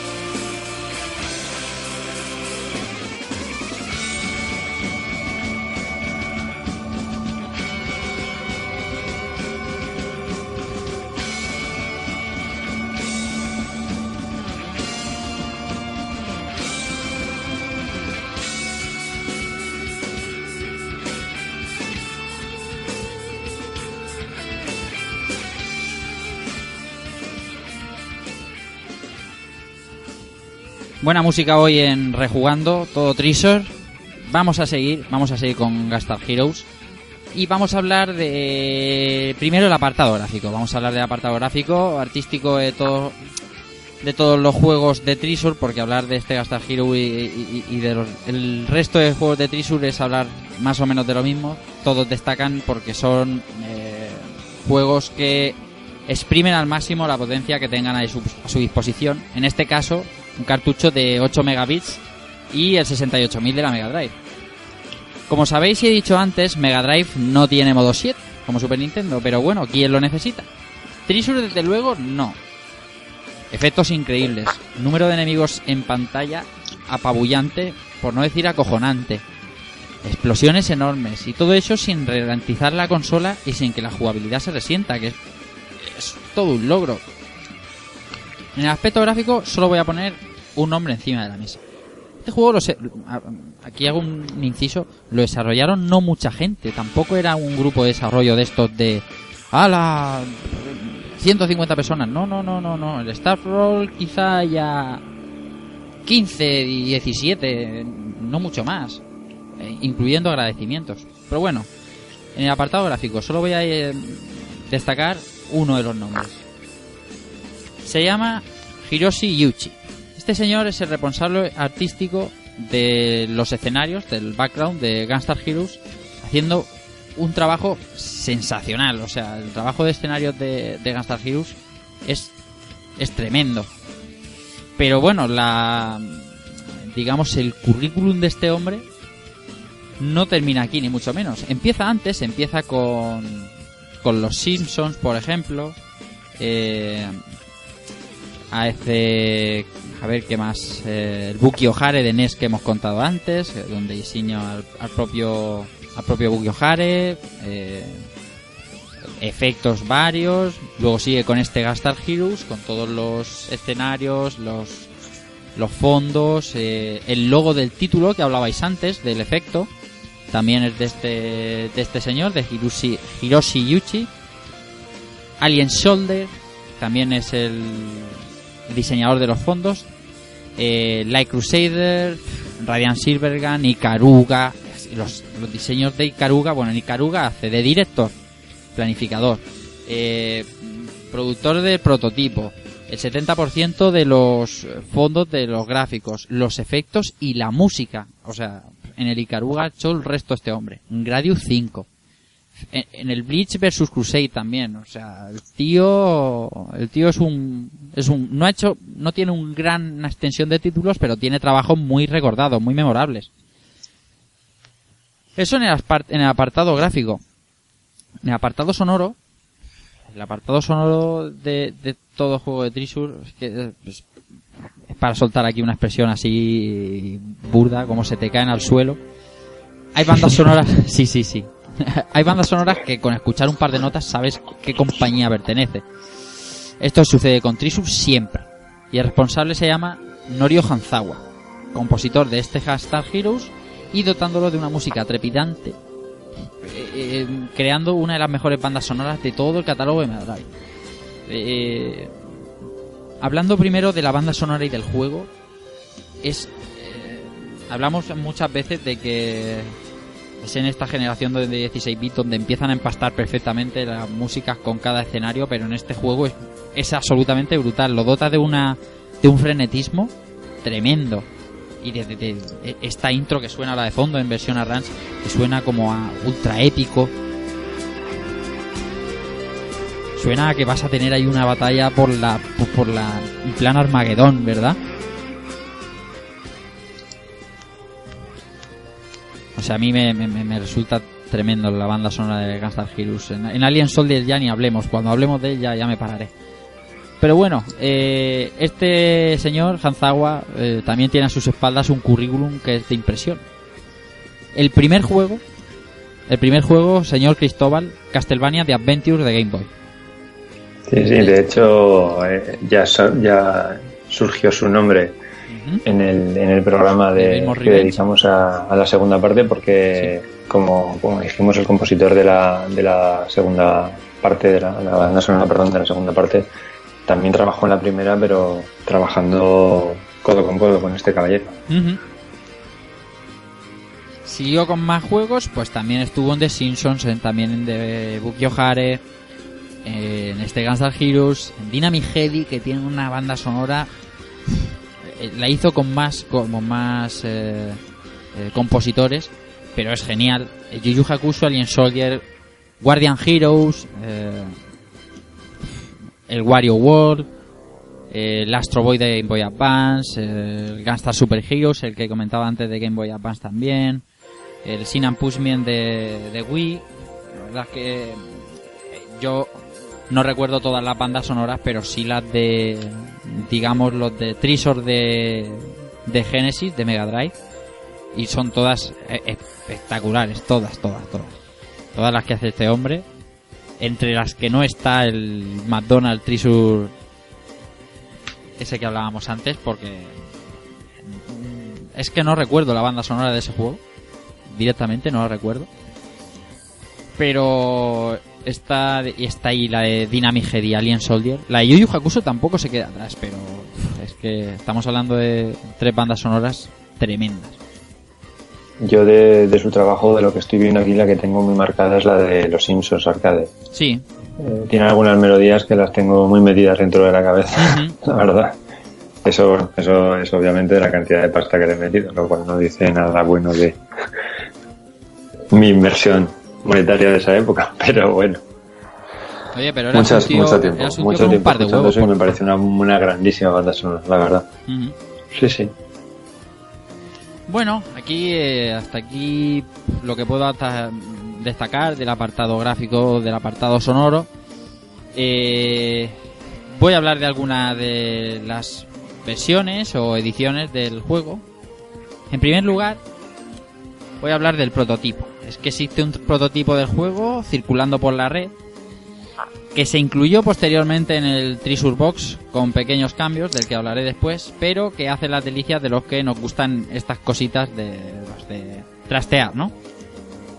Mensajes distintos a la llegada de un jefe. Eh, cambiar las vallas publicitarias de Gunstar Lights, vamos, lo que viene a ser tabaco, cigarrillos, por Gunstar Gums en el Stage 5, en este que decíamos antes que parece lineal pero que, ojito, cuidado. Eh, existen vallas publicitarias donde se anuncian chicles de Gunstar. Objetos que dan puntos en la caída de la pirámide. En la pantalla de ítems del nivel de- del tablero de la época hay una puerta que pone Heaven, eh, cielo, que no lleva a ninguna parte. Es algo premonitorio, creo. y si pausabas el juego y pulsabas el botón de acción, te daban nove- noventa- 9.999 de vida, sí, para, para que no tuvieras problemas en el prototipo, ¿sabes? Para que te fuera fácil. Vamos a ver más eh, ediciones. Eh, a los pocos meses de su lanzamiento fue portado a Game Gear, pero por un grupo de desarrollo llamado M2, que generalmente se dedica a hacer ports a consolas distintas y son los responsables de todos los Sega Ages. Los Sega Ages, vamos. Eh, el port muy muy conseguido, en mi opinión. Ralentizaciones hay, claro que sí, pero no es injugable. Hay cambios, eh, cambios barra recortes significativos, menos niveles, sonidos FX a base de bips. Y uno de los cambios más grandes fue que para cambiar de arma había que pausar el juego, lo cual lo hace un poco más tedioso, ¿no? Más, más que te lo pienses el, tema de cambiar el arma. El Seven Force ahora tiene cinco formas, pero son súper chulas.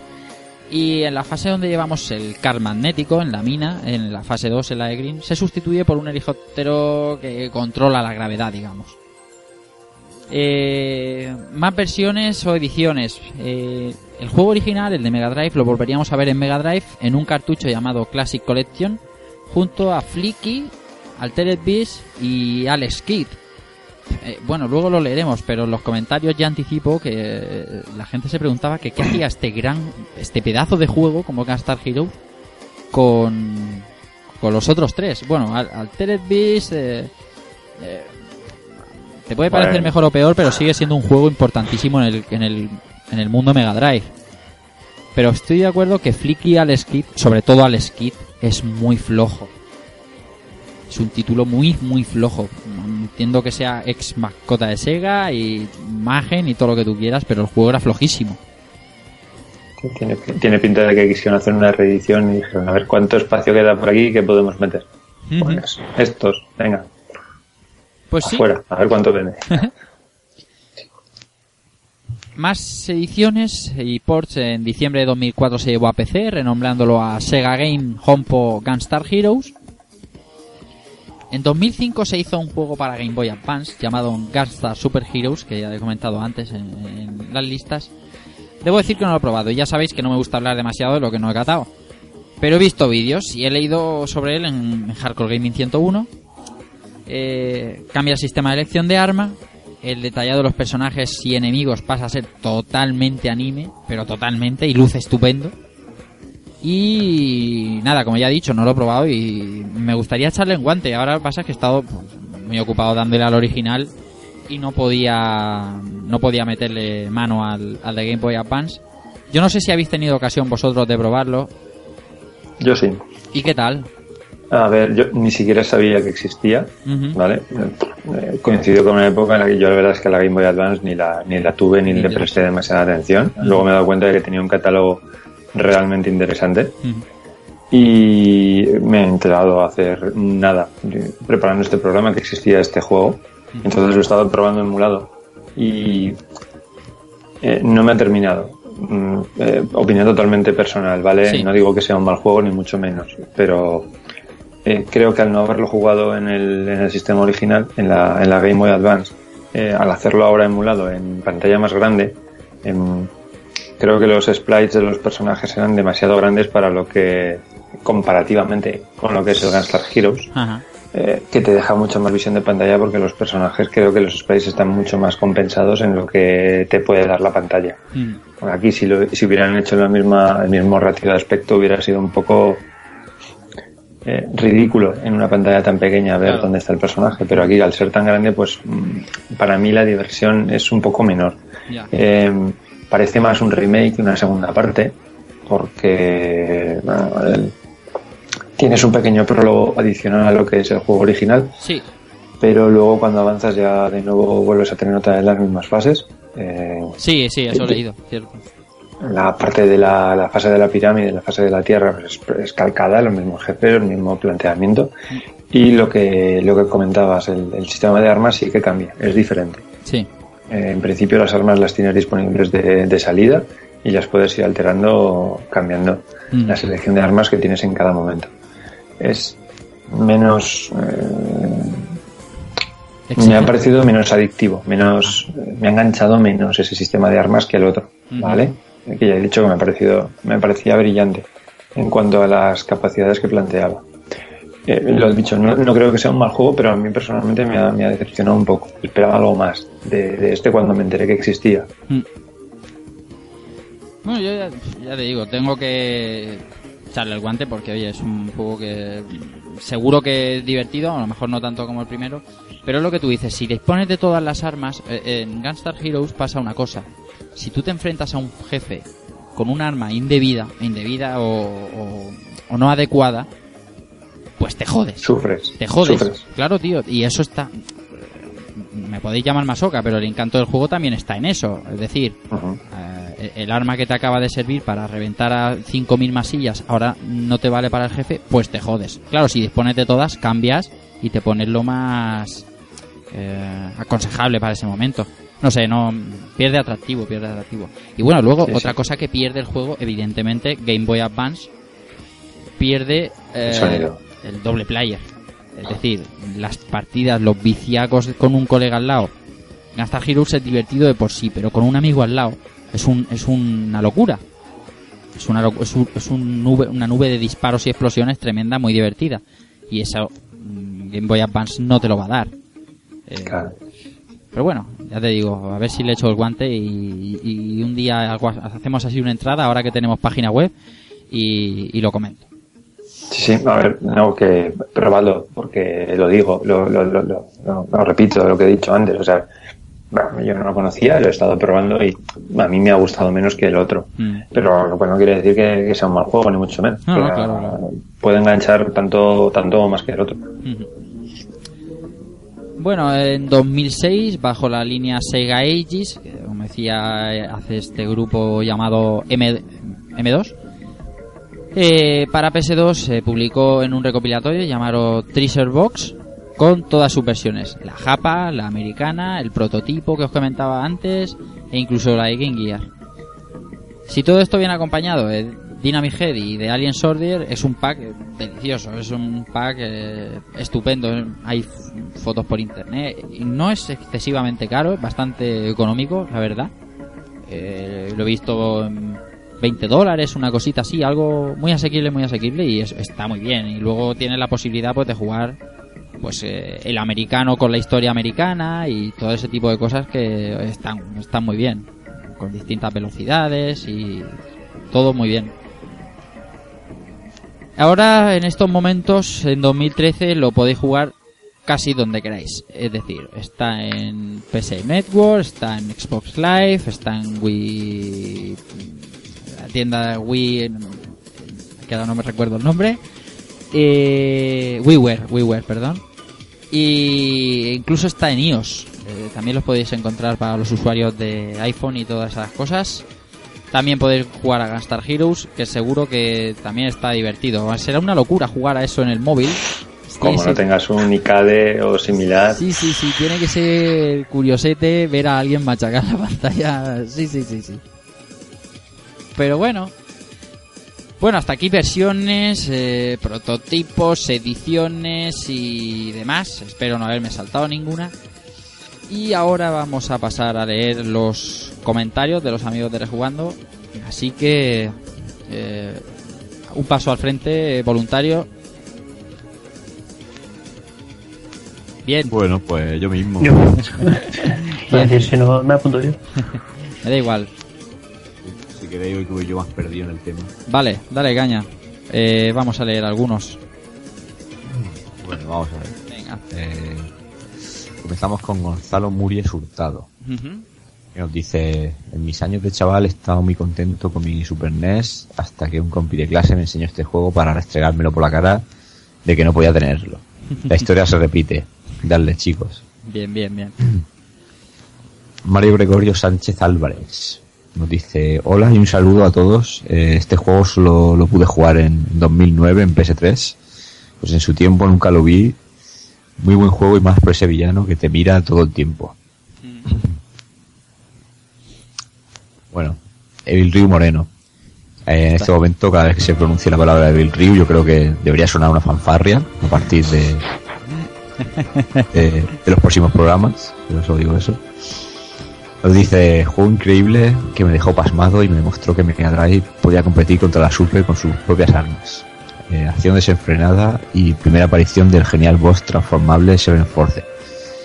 Increíble fase de, de matamarcianos, efectos de rotaciones que te quitan el sentido, enemigos carismáticos y me encanta el malo calcado al, al Mr. Bison. y la fase del tablero es una locura fabulosa, de las más legendarias y originales que he jugado en un juego de acción. Un tesoro. Luego nos dejaba un- una range Sí, que es el que está sonando de fondo. Maravilloso, de la primera pantalla Y- de, de- de la de Pink. y continúa y nos dice en el Sega Ages de, de Treasure para PS2 hay una cantidad de extra brutal. Lo mejor los diseños del juego. Una joya que recomiendo a los fans de esta compañía. Si le añades que viene el Dynamite Head y Alien Soldier es un pack irresistible. Anda, mira. Este como... Que fíjate, y, y- y- y te, te reconozco que no lo sabía lo- los comentarios, no había leído, pero lo ha dicho casi igual que yo, ¿no? Si le añades a esto Dynamic Head y, y, y Alien Soldier, es un pack delicioso puesto yo. para Que tú veas. Esto de dormir en la cama de... En la, en la cama donde ha dormido el otro y tal, nos estamos... Se nos Ojo, se nos ha pe- pegado. Sí, sí, sí, sí. Se nos pegan cosas raras. eh, Iván Martín nos decía, me encanta este juego, pero discrepo contigo en la parte del tablero. A mí me traumatizó. Esto es lo que te decía Amigo. antes, eh, eh, la pantalla del tablero, la, la casilla 17 esa, eh, más de uno le habrá frustrado bastante, ¿sabes?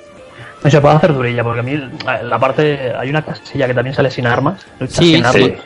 Sí, sí. Ahí pierdes energía como, como si no hubiera un mañana. Contra ¿eh? O sea, un- contra aquella un- masa de barro, no sé qué coño es eso. Eso es, de barro, sí. Es un monstruo, es un monstruo hecho de, de, de noodles de arroz. Eso, un del arroz. Lo había leído en algún lado. digo, me parece que algo. ¿Qué te parece? Claro, caes en esa casilla ahí que, que está hacia el final. y Es que te vacía la energía y dices, ¿y ahora qué hago con el final boss? O sea, Sí, sí, sí. Más comentarios, Keiko.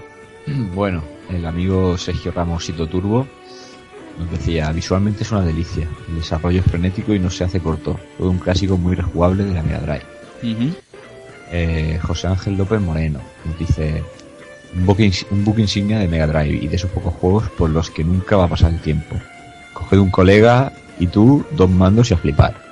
Eh, y, y continúa diciendo, en el Sega Ages de Treasure de PlayStation 2 hay una cantidad de extras brutal. Vamos, Ah, esto yo creo que está, esto está mm, parecido a lo que duplicado. decía el señor Evil. Sí. Eh, Más cosas. Andrés Delgado Sánchez. Ya te digo, juegazo. Otro en la, en la lista para conseguir. ¿Algún sitio que conozcáis aparte de Bay para conseguir todas las joyas que tenéis?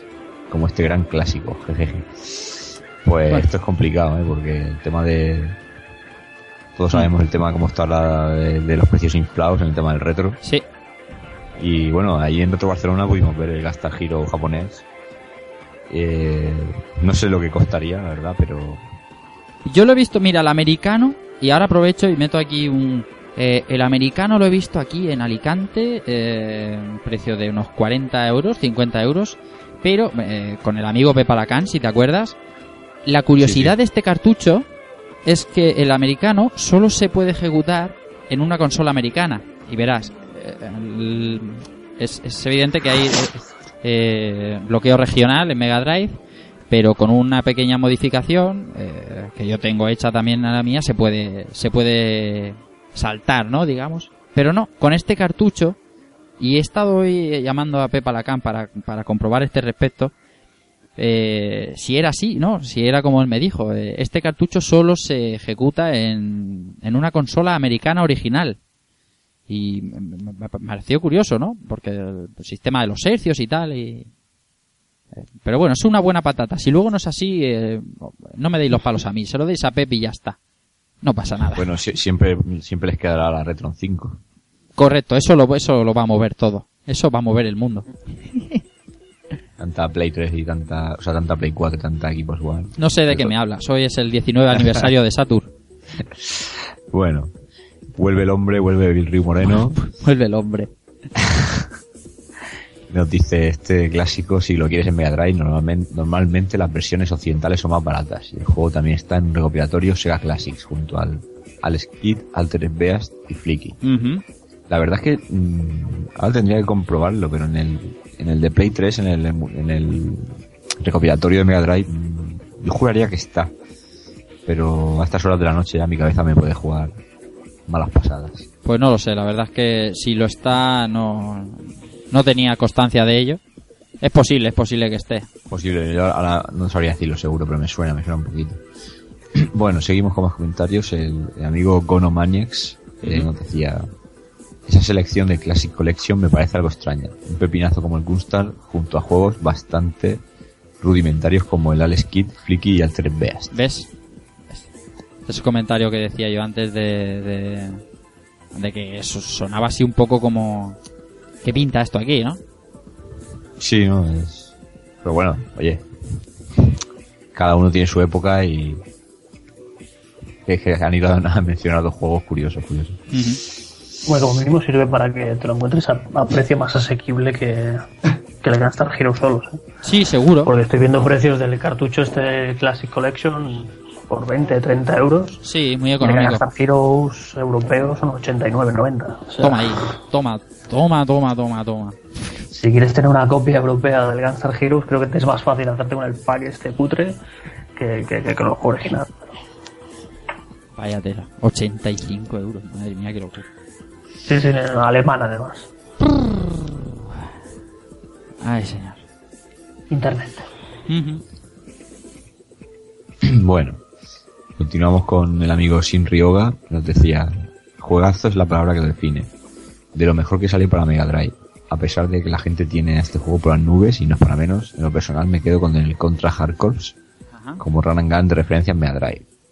Y esto ya es un gusto personal porque la saga Contra me encanta y llevo enchufado y rejugando sus juegos desde la época de NES. Por otro lado, seguramente que alguien comentará que este juego es, me- es el mejor que sacó Treasure en Mega Drive, lo cual es lícito, pero el juego realizado por Treasure que realmente llegó a, a meter más tralla en dicho sistema fue el Alien Soldier, Bien. hasta el punto en que ciertas partes del juego la consola se resentía de la calidad de efectos que había en pantalla. Una pena que este último no fuese tan conocido en aquel entonces. Bien, bien, bien por Shin Ryoga, que yo estoy con él, que yo creo que el sumum, el culmen de Mega Drive es Alien Soldier. Eh, vamos, estoy convencido de ello. Eh, también tiene un cartucho con más megas y es posterior. Respecto a lo que ha dicho de Contra Hard Corps, bueno, yo no sé si cuánto hace que no jugáis a Contra Hard Corps de Mega Drive.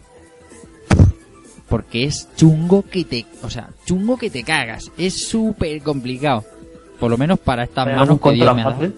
Dime. ¿Hay algún contra fácil? Porque yo estos días me he puesto el de Super y, y tampoco que sea un paseo de, de rosas, ¿eh? Pero, pero a mí esta semana, porque bueno, con esto de los Gun, pues me he puesto a probar también. He puesto un poquito de contra Hardcorps y madre mía, madre mía y madre mía.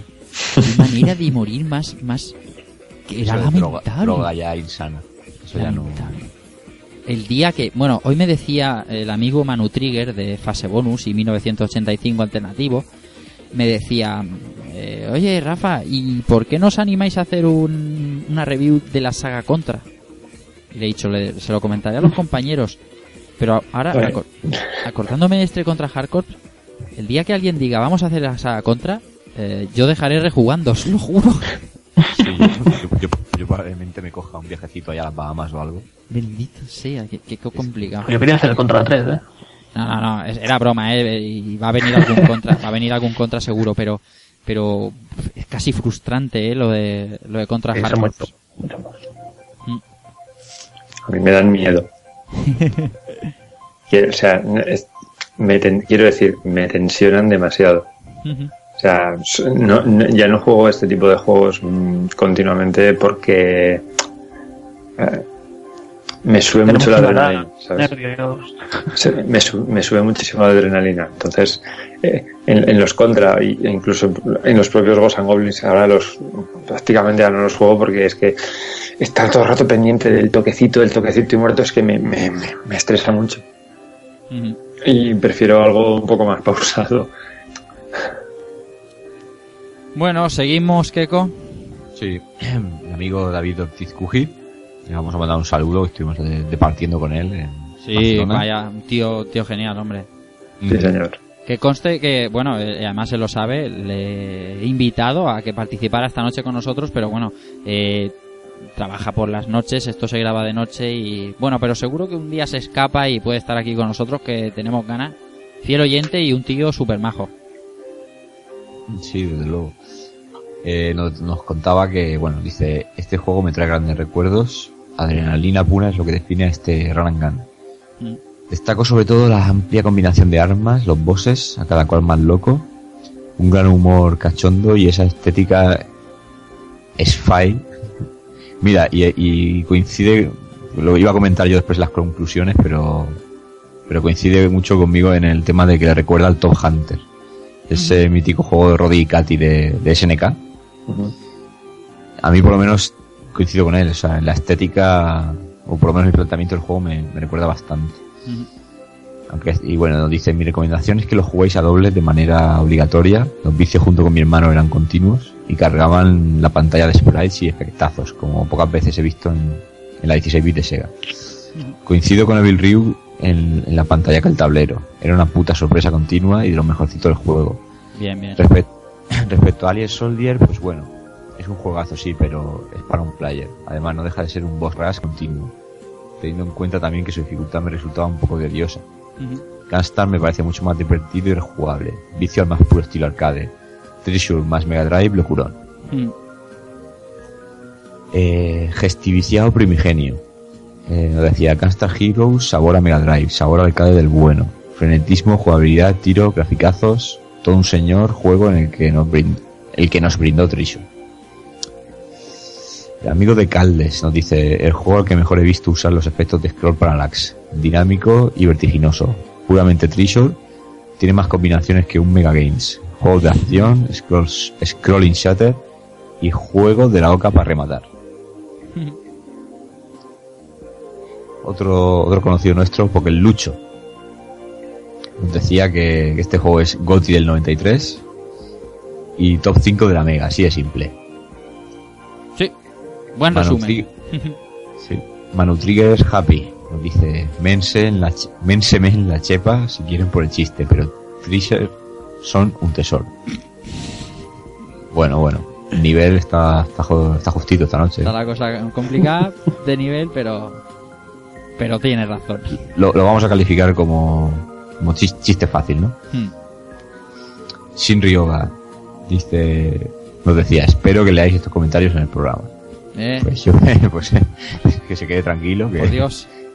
Por Dios, cómo dudas de, de, nosotros, de, de, de Keiko, de Dante ahí poniendo su voz aterciopelada a, a vuestra a vuestra letra, a vuestra prosa. Hombre, claro que sí, sí, esto es un poco para para saber la opinión de todo el mundo, no solo para la- los cuatro, cinco o siete en que nos juntamos aquí. Lo importante también es la opinión vuestra, claro que sí. Así que esperamos que pues, en, la- en los próximos episodios también sigáis ahí comentando tanto o más como en este. Y toca llegar a- al fin, al fin de este Gunstar Heroes. Toca dar unas conclusiones y bueno, voy a pedir primero las vuestras. Voy a empezar por Albert. Y bueno, Pues nada, yo, yo como ya sabéis muchos, yo, yo vengo de la Super, la Mega la, bueno, no, la verdad es que no la, no la he tocado, no la he tocado mucho, ahora es cuando la empiezo a tocar más, y ahora es cuando descubro el, el- el potencial que tenía la consola con juegos como este, ¿no? O sea, lo que hemos dicho, no tenía modo 7, pero ya el, el logo de la compañía ya me dejó así como, como digo, hostia, esto, esto podía hacer la Mega Drive. Y el juego pues es un paseo de un paseo no, no de fácil, sino un paseo por, por el potencial técnico de la, de la consola. Y además le- lo que, lo que muchos comentarios, lo que hemos estado diciendo, ¿no? Un juego muy dinámico, que además te va alternando un poquito, pues tienes tu, tu run and gun de toda la vida, tienes la fase de, de, de 'em up, de naves, tienes la parte del puzzle que también le da, le da, le da una variedad al juego, tienes la, la, la parte del Seven Force, que es, es- toda la fase casi es como el, el enemigo final, ¿no? sí. Y la verdad es que es un juego que, que- que es muy divertido, por lo que hemos comentado por el tema de las, de las combinaciones de las armas, que lo puedes hacer tuyo, te lo, lo que hemos dicho, ¿no? O sea, es, lo fácil es pasárselo con el homing y el láser, pero llega un punto que es aburrido, se te hace aburrido y esto no tiene poco reto, ¿no? Entonces tú te coges tu combinación de armas que te gusta más, o la que crees que te puede ser, incluso te puede, te puede inclu- añadir más reto, y, y te picas tú solo, ¿no? Mm. Y no sé, es un juego que, que, que- que yo tenía muchas ganas de hacer este programa porque siempre veía que el, el Gunstar Hero de Mega Drive, el Gunstar Hero de Mega Drive. Hostia, esto hay que jugarlo algún día porque no, porque no sé, la gente cuando habla por algo será, ¿no? Y, y bueno, pues eso, me- lo he jugado ahora, he tenido la excusa para jugarlo ahora y la verdad es que me ha gustado. Yo sí que es cierto que soy más de, más de contra, la estética contra, ¿vale? A mí esta- la estética esta de, de, del Gunstar Heroes así, un poquito anime, un poco muy colorido y todo esto, no me desagrada, pero soy más de, de oscuro y, Sí. y, y misiles y bichos y aliens y cosas así, ¿no? Pues, pero que es un juego muy, muy recomendable, muy, muy jugable a día de hoy y que, que, oye, que yo ahora que tengo poco tiempo me lo he podido pasar en una semana, eso sí, pausando el juego, y que, que para echarle un ratito aquello entre pañal y pañal, pues, pues vale coña soltar un poco de, de adrenalina echando tiros. Es el único tiro, Y- es el único tiro que puedes pegar los próximos 40 días. Eh, sí, sí, ya me quedan, me quedan pocos ya. Tengo el calendario con las fechas, pero bueno, eso es un, tema. eso es un golpe bajo. ¿eh? Sí, sí, muy bajo, ¿eh, Rafa? Eso es una coña de padre. Y- ¿eh? Estamos el- con el humor hoy afilado, ¿eh? Eh, estamos con el humor sutileza. Pues lo dicho, que, que es un juego que, que yo no conocía de, de Mega Drive y que, que gracias a este juego he ido probando otros juegos como, como, el, como el Alien Soldier, el, el Hard Cops, el, el Dynamite Head y todos estos de- así de Treasure. Y son juegos que, que- que les daré más caña porque son juegos que en su época me los perdí. Y yo creo que, que hay que jugarlos. Hay que jugarlos. Muy bien, Keko. Bueno, yo parto de la base de que este es uno de los juegos de los que yo huía de pequeño. Eh, porque me, me pasa un poco como José Manuel, me, me pone un poco cardíaco. Y en una época de NES en la que las plataformas y los tiros me acabaron hartando, ya solo buscaba otras cosas, pero eso no quita de que al final es un juego en el que acabas, acabas probándolo por H por B y que es un gran juego. O sea, y sí, puedo coincidir con la gente que dice que, que puede ser uno de los top 5 de Mega, sí, fácilmente. Sí, sí. Porque es así, una cosa es el gusto personal y otra ya es la objetividad y eso, eso es así. Y lo que comentaban antes del amigo Kuji, es un juego que, que siempre lo he tenido vinculado a, a dos cosas, a, la- a las cintas míticas de Sega que daban con las revistas y luego que me recordaba un montón, siempre no sé por qué lo, lo, lo enlazaba al Top Hunter. Por el, por el planteamiento curioso de semi, semi super deforme ¿no? de los personajes. Y que era una, una locura de tiros eh, brutal. Y no sé si atreverme a decir que a lo mejor este Gunstar Heroes para mí sería como la antesala a, a plantear un juego de acción pura eh, con gráficos simpáticos que luego terminaría convirtiéndose en Metal Slug. Sí. Es una idea personal, o sea, no. Fíjate No sé, eh, que llevamos, llevamos hablando, eh, pues no sé, no llegará a dos horas. Y no, y es la primera vez que sale el nombre de Metal Slug. Es difícil, ¿eh? Porque es un juego fácilmente comparable. Eh, cuando hablas de Gastar Heroes, sacar Met- Metal Slug es, es lo primero que te viene. Y, oye, hemos estado bien, ¿eh? Hemos estado, pues eso, casi dos horas y, no lo hemos nombrado. Mm, hombre, es que igual la gente tiene a Metal Slug como otra cosa aparte. Yo, ya te digo, siempre que he hecho la vista atrás con el tema de Gastar Hero, me recuerda un poquito eso, ¿no? Metal Slug sorprendió a todo el mundo porque era un juego bélico, ¿no? Este- estéticamente, pero con toques de humor, con muchísimo humor, por decirlo así. Y yo lo único que recordaba anterior de este rollo, no, no por el humor, pero sí por la estética a lo mejor de los personajes más desenfadada, sería el este Gunstar Heroes. Aunque luego, bueno, luego ya sabemos lo que pasa durante todo el juego. Y no sé, siempre he tenido esa percepción, pero, pero vamos, creo que eh, como todo juego, eh, Metal Slug tiene que beber de algún sitio. Y no solo de la saga Contra, o sea, hay, hay muchos más juegos y este Gunstar Heroes puede ser perfectamente una de sus influencias, con lo cual, pues estamos ante un juego que, ya te digo, para tener prácticamente una, una sola entrega realmente pura, eh, dejó muchas huellas. Bueno, Cristóbal, José Manuel Cristóbal. Bueno, pues que, pues nada, creo que está bastante claro que, me, que es un juego que me encanta, eso sale a la vista, no, no lo oculto. Y a pesar de lo que decía antes, que los, eh, los juegos tipo, tipo contra, bueno, todo lo que son contra, los gun en este caso, en estos momentos ya me, me superan un poco. Me han- tienen ese punto de, subirme demasiado el estado general del cuerpo que, trato de evitarlos. Eh, no quiere decir que no me gusten sobre todo no quiere decir que no respete mucho a la gente que sí que los sigue jugando. Porque considero que por más que se estén sofisticando las cosas o que le quieran dar mil vueltas meterle eh, argumentos pseudo cinematográficos y con historias súper intrincadas, a ver, eh, todo esto, esto es la, el disfrute del videojuego en su más básica expresión. O sea, el reto, el reto, el, el mejorar, el cada vez llegar un poquito más, el, el, el utilizar los reflejos y estar en todo momento en tensión y, y- y demostrar que de verdad tienes capacidad de estar ahí.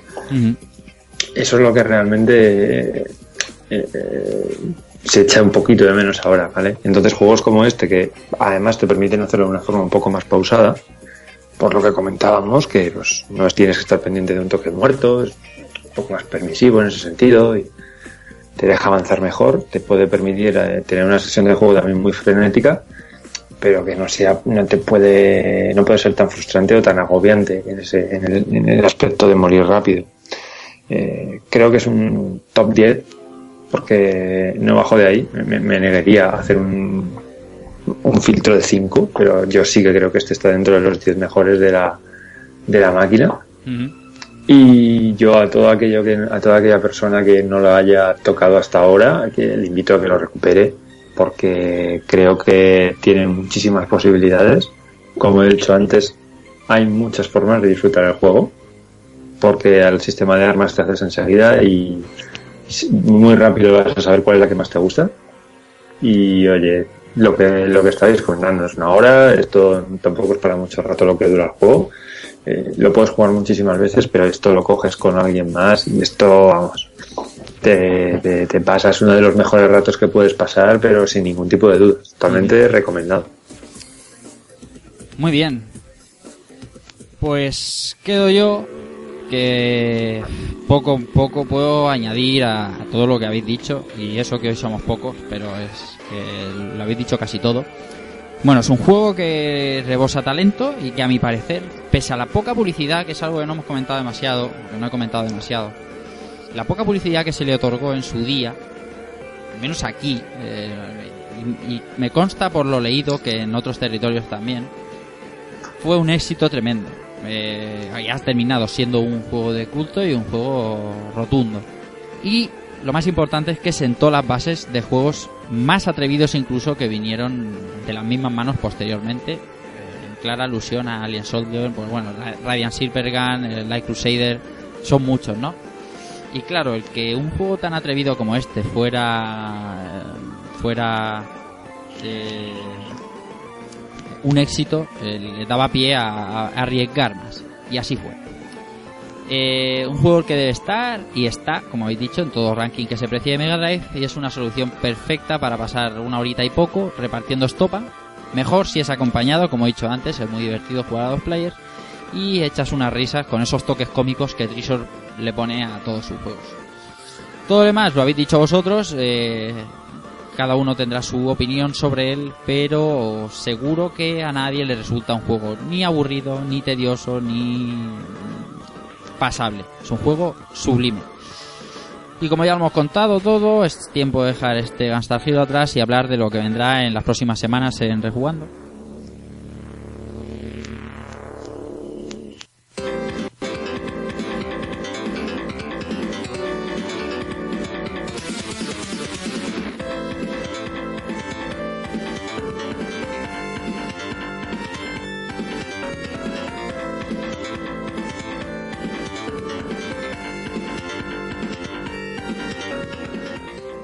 Bueno, tiene que venir Shadow Dancer, que era el programa estaba previsto para hoy, pero como el señor José Villanueva Villa es el que se encarga de este título y bueno, por circunstancias familiares de salud, pues no ha podido estar hoy, ya lo sabíamos hace un par de semanas, preparamos este Gunstar Heroes sin ningún tipo de problemas y como los problemas de salud de- se han solventado, pues imaginamos que estará pues de eso, de aquí a un par de semanas con este Shadow Dancer que tanto le gusta esta temática ninja y que seguro que también es súper divertido y nos lo pasamos estupendo hablando de Shadow Dancer de todas sus versiones, desde el arcade, Mega Drive y todo lo demás.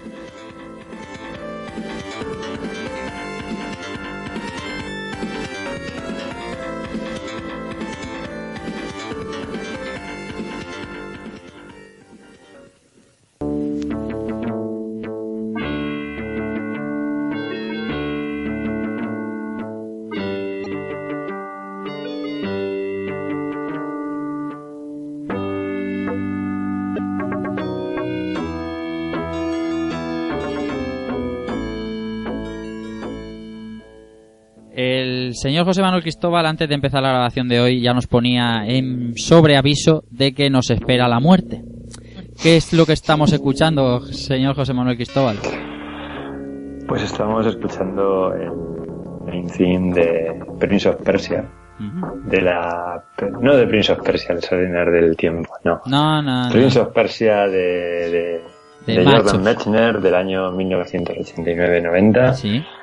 Y bueno, me apetecía, me apetecía eh, hablar un poquito de este juego, que es, creo que es conocido por todo el mundo. No sé cuántos de, de los oyentes lo habrán jugado eh, en su momento. Pero bueno, ahí estaba yo hace un rato diciendo que, que me dan ahora pánico eh, cierto tipo de juegos y, y me cojo este que esto no es pánico, esto ya es terror. terror supremo, porque la verdad es que es un juego, es un juego que es muy bueno, pero es muy duro. Sí. Así que bueno, hablaremos un poco de toda la historia que hay detrás del desarrollo de este, de este personaje de Jordan Mechner, que creo que se lo merece. Y bueno, pues por tocar también alguna cosita más de... Bueno, iba a decir por tocar algo más de PC, pero es que como hay versiones para prácticamente todo lo que se movía, que yo creo que había versiones hasta para calculadora eh, o para tu lavadora, quién sabe. pues bueno, hablaremos de, de algunas de estas versiones, veremos lo que, lo que fue por detrás el desarrollo y un poquito cómo ha influenciado a muchos otros juegos por, que, que han venido después que, que todo el mundo considera grandes. Este lo es, este es muy muy grande, pero que decía todos estos juegos que la gente considera como, como grandísimos juegos y que todos están influenciados por este, por la mecánica de juego que, que planteó Príncipe de Persia. Pues estupendo. eh, en breve aquí, eh, después de Shadow Dancer, eh, Prince of Persia, un juego que, como le decía antes al compañero Manuel Cristóbal, conocido por muchos y, tan desconocido también, porque hay, entraña tantas cosas que me apetece mucho, me apetece mucho saber sobre este of Persia, así que muy prontito aquí en Rejugando.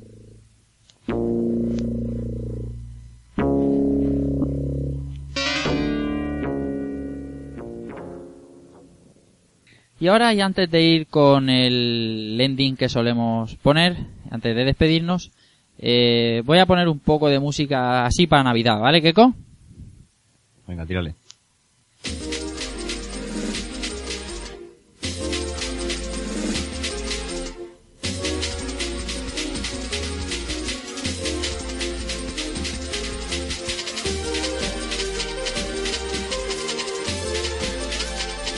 Muy navideño, muy navideño nos suena, pero Navidad es una buena época para... Es una buena época para esto, ¿no, Keko? Sí, en la Navidad hay que hacer un regalo, Eso pero los, rega- los regalos se desenvuelven a su tiempo, así que Sí, señor. momento- Así que con esto, hasta Navidad.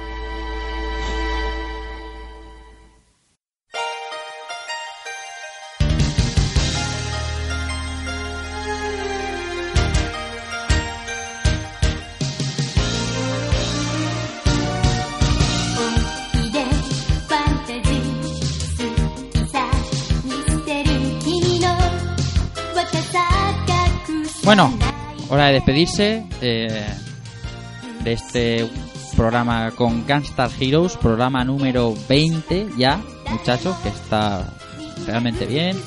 Un programa bastante cargado de nostalgia y de, y de, y de buen vicio. Y vamos a despedirnos hoy de la pequeña familia que somos hoy aquí en Rejugando, de todo lo que solemos ser. Eh, voy a empezar por el último en llegar, Alberto Andreu. Pues nada, 20 programas ya. Esto 20 lo iba a programas. decir, ¿eh? 20 programas y 26.000 descargas que, oye, eh, Se dice pronto, ¿eh? se dice pronto, pero hay que estar muy, muy agradecido. Y le iba a decir aquel día que me mandaste un tweet. Digo, ¿quién es este? me dice quiero hacer un podcast. ¿Y este quién es? y que, que acabaríamos así, ¿eh? Pues nada, un placer como, como, como cada noche. Y, y ahora aún todavía más, que tengo estos ratitos de un poquito de desconexión. Y nada, recordando bella- viejas glorias y pues, con muchas ganas de, de dar a los siguientes. Muy bien, señor Antonio Serrano. Keko. Nada, eh, sí, como has dicho, 20 programas ya. 20, tío. Eh, muchas joyas, otros temitas así que nos hemos sacado de la manga las últimas semanas. Pero creo que, bueno, eh, esto está creciendo bastante rápido, o, o al menos me da mucha sensación. Y como el que dice, todavía no hemos cumplido un año. No, aún no. Hasta febrero no, no cumplimos un año. Y bueno, pues ya. Va bien, va bien, va bien popa la cosa. Ahí con nuestros Ya. bolos ya y nuestras historias. Eso, eso te iba a decir, que parecemos ya un poco Rafa Mora, o sea que Correcto. Ahí... Retro. Barcelona hace dos semanas. a los amigos de Retro Albacete también quiere que estuvimos ahí por allí el 18 de enero. Bueno, bueno, bueno. mucho, mucho cuidado, ¿eh? Pretendientas, ya, ya saben dónde tienen que ir, la dirección. y nada, que nada, un placer. Y esperando ya el siguiente programa, o, o no sé si esperándolo, porque ese Prince of Persia Ese Prince of Persia va a ser. Ahí vamos a llorar, ¿eh? Va a ser nivel Salamander. Eso te iba a decir, puede ser el sucesor clarísimo. Y puede que me pille Bueno, bueno. con, con un billete de, Iberia. Yo creo que tam- tranquilidad. Yo Tranquilidad. creo que tampoco es tanto, ¿eh? Tranquilidad. Y además eso dura una hora, ¿no? Juego. Sí, claro, por cojones. Por cojones. ¿En una hora no te pasas dos pantallas? Puede ser. Pero una hora. Bueno, algo más Keko. No, bueno, que un placer estar con vosotros, que también me acuerdo de los que no han podido estar hoy, como ha sido el señor Ice y el señor Villa. Ujú. Nada, un abrazo fuerte para ellos y nada, que un placer y hasta dentro de 15 días. Muy bien, señor José Manuel Cristóbal. Pues nada, como siempre, un placer estar con vosotros, hablar del juego que me gusta, pasármelo bien un rato y nada, encantado y con ganas de que llegue el siguiente. No quiero decir más, que ya he, he charlado bastante. Pues nada, toca despedirse un servidor. Eh, encantado de realizar este programa, de, de investigar sobre un juego tan amado por mí como el Star Heroes. Eh, espero haber estado a la altura de los que lo esperan, de lo que esperan con ganas este, este programa, que sé que sois bastantes. Y bueno, espero no haberme dejado nada y esperamos haber destripado todo lo, lo destripable del juego. Eh, nada, repetir lo que os he dicho al principio. Tenemos nuevo sitio web, tenemos rejugando.es, donde tenéis todos los programas anteriores por si queréis echarles una oída o alguno que os hayáis perdido. Y bueno, entre otras cosas que iremos colgando, artículos que nos parezcan interesantes y poco más que deciros, agradeceros los comentarios a todos otra vez, agradecer un montón eh, durante estos 20 programas toda la gente que nos ha descargado. Eh, y no hablo por mí, hablo por todos. Estamos muy agradecidos de a todos esos 26.000 descargas que es que se hice pronto. Cuando empezamos pensábamos en 150 descargas por, por semana y, y mira cómo vamos. Así que nada, todo estupendo. Ganas de más, ganas de más títulos y nada más. Recibid un saludo de Rafa Valencia y chao.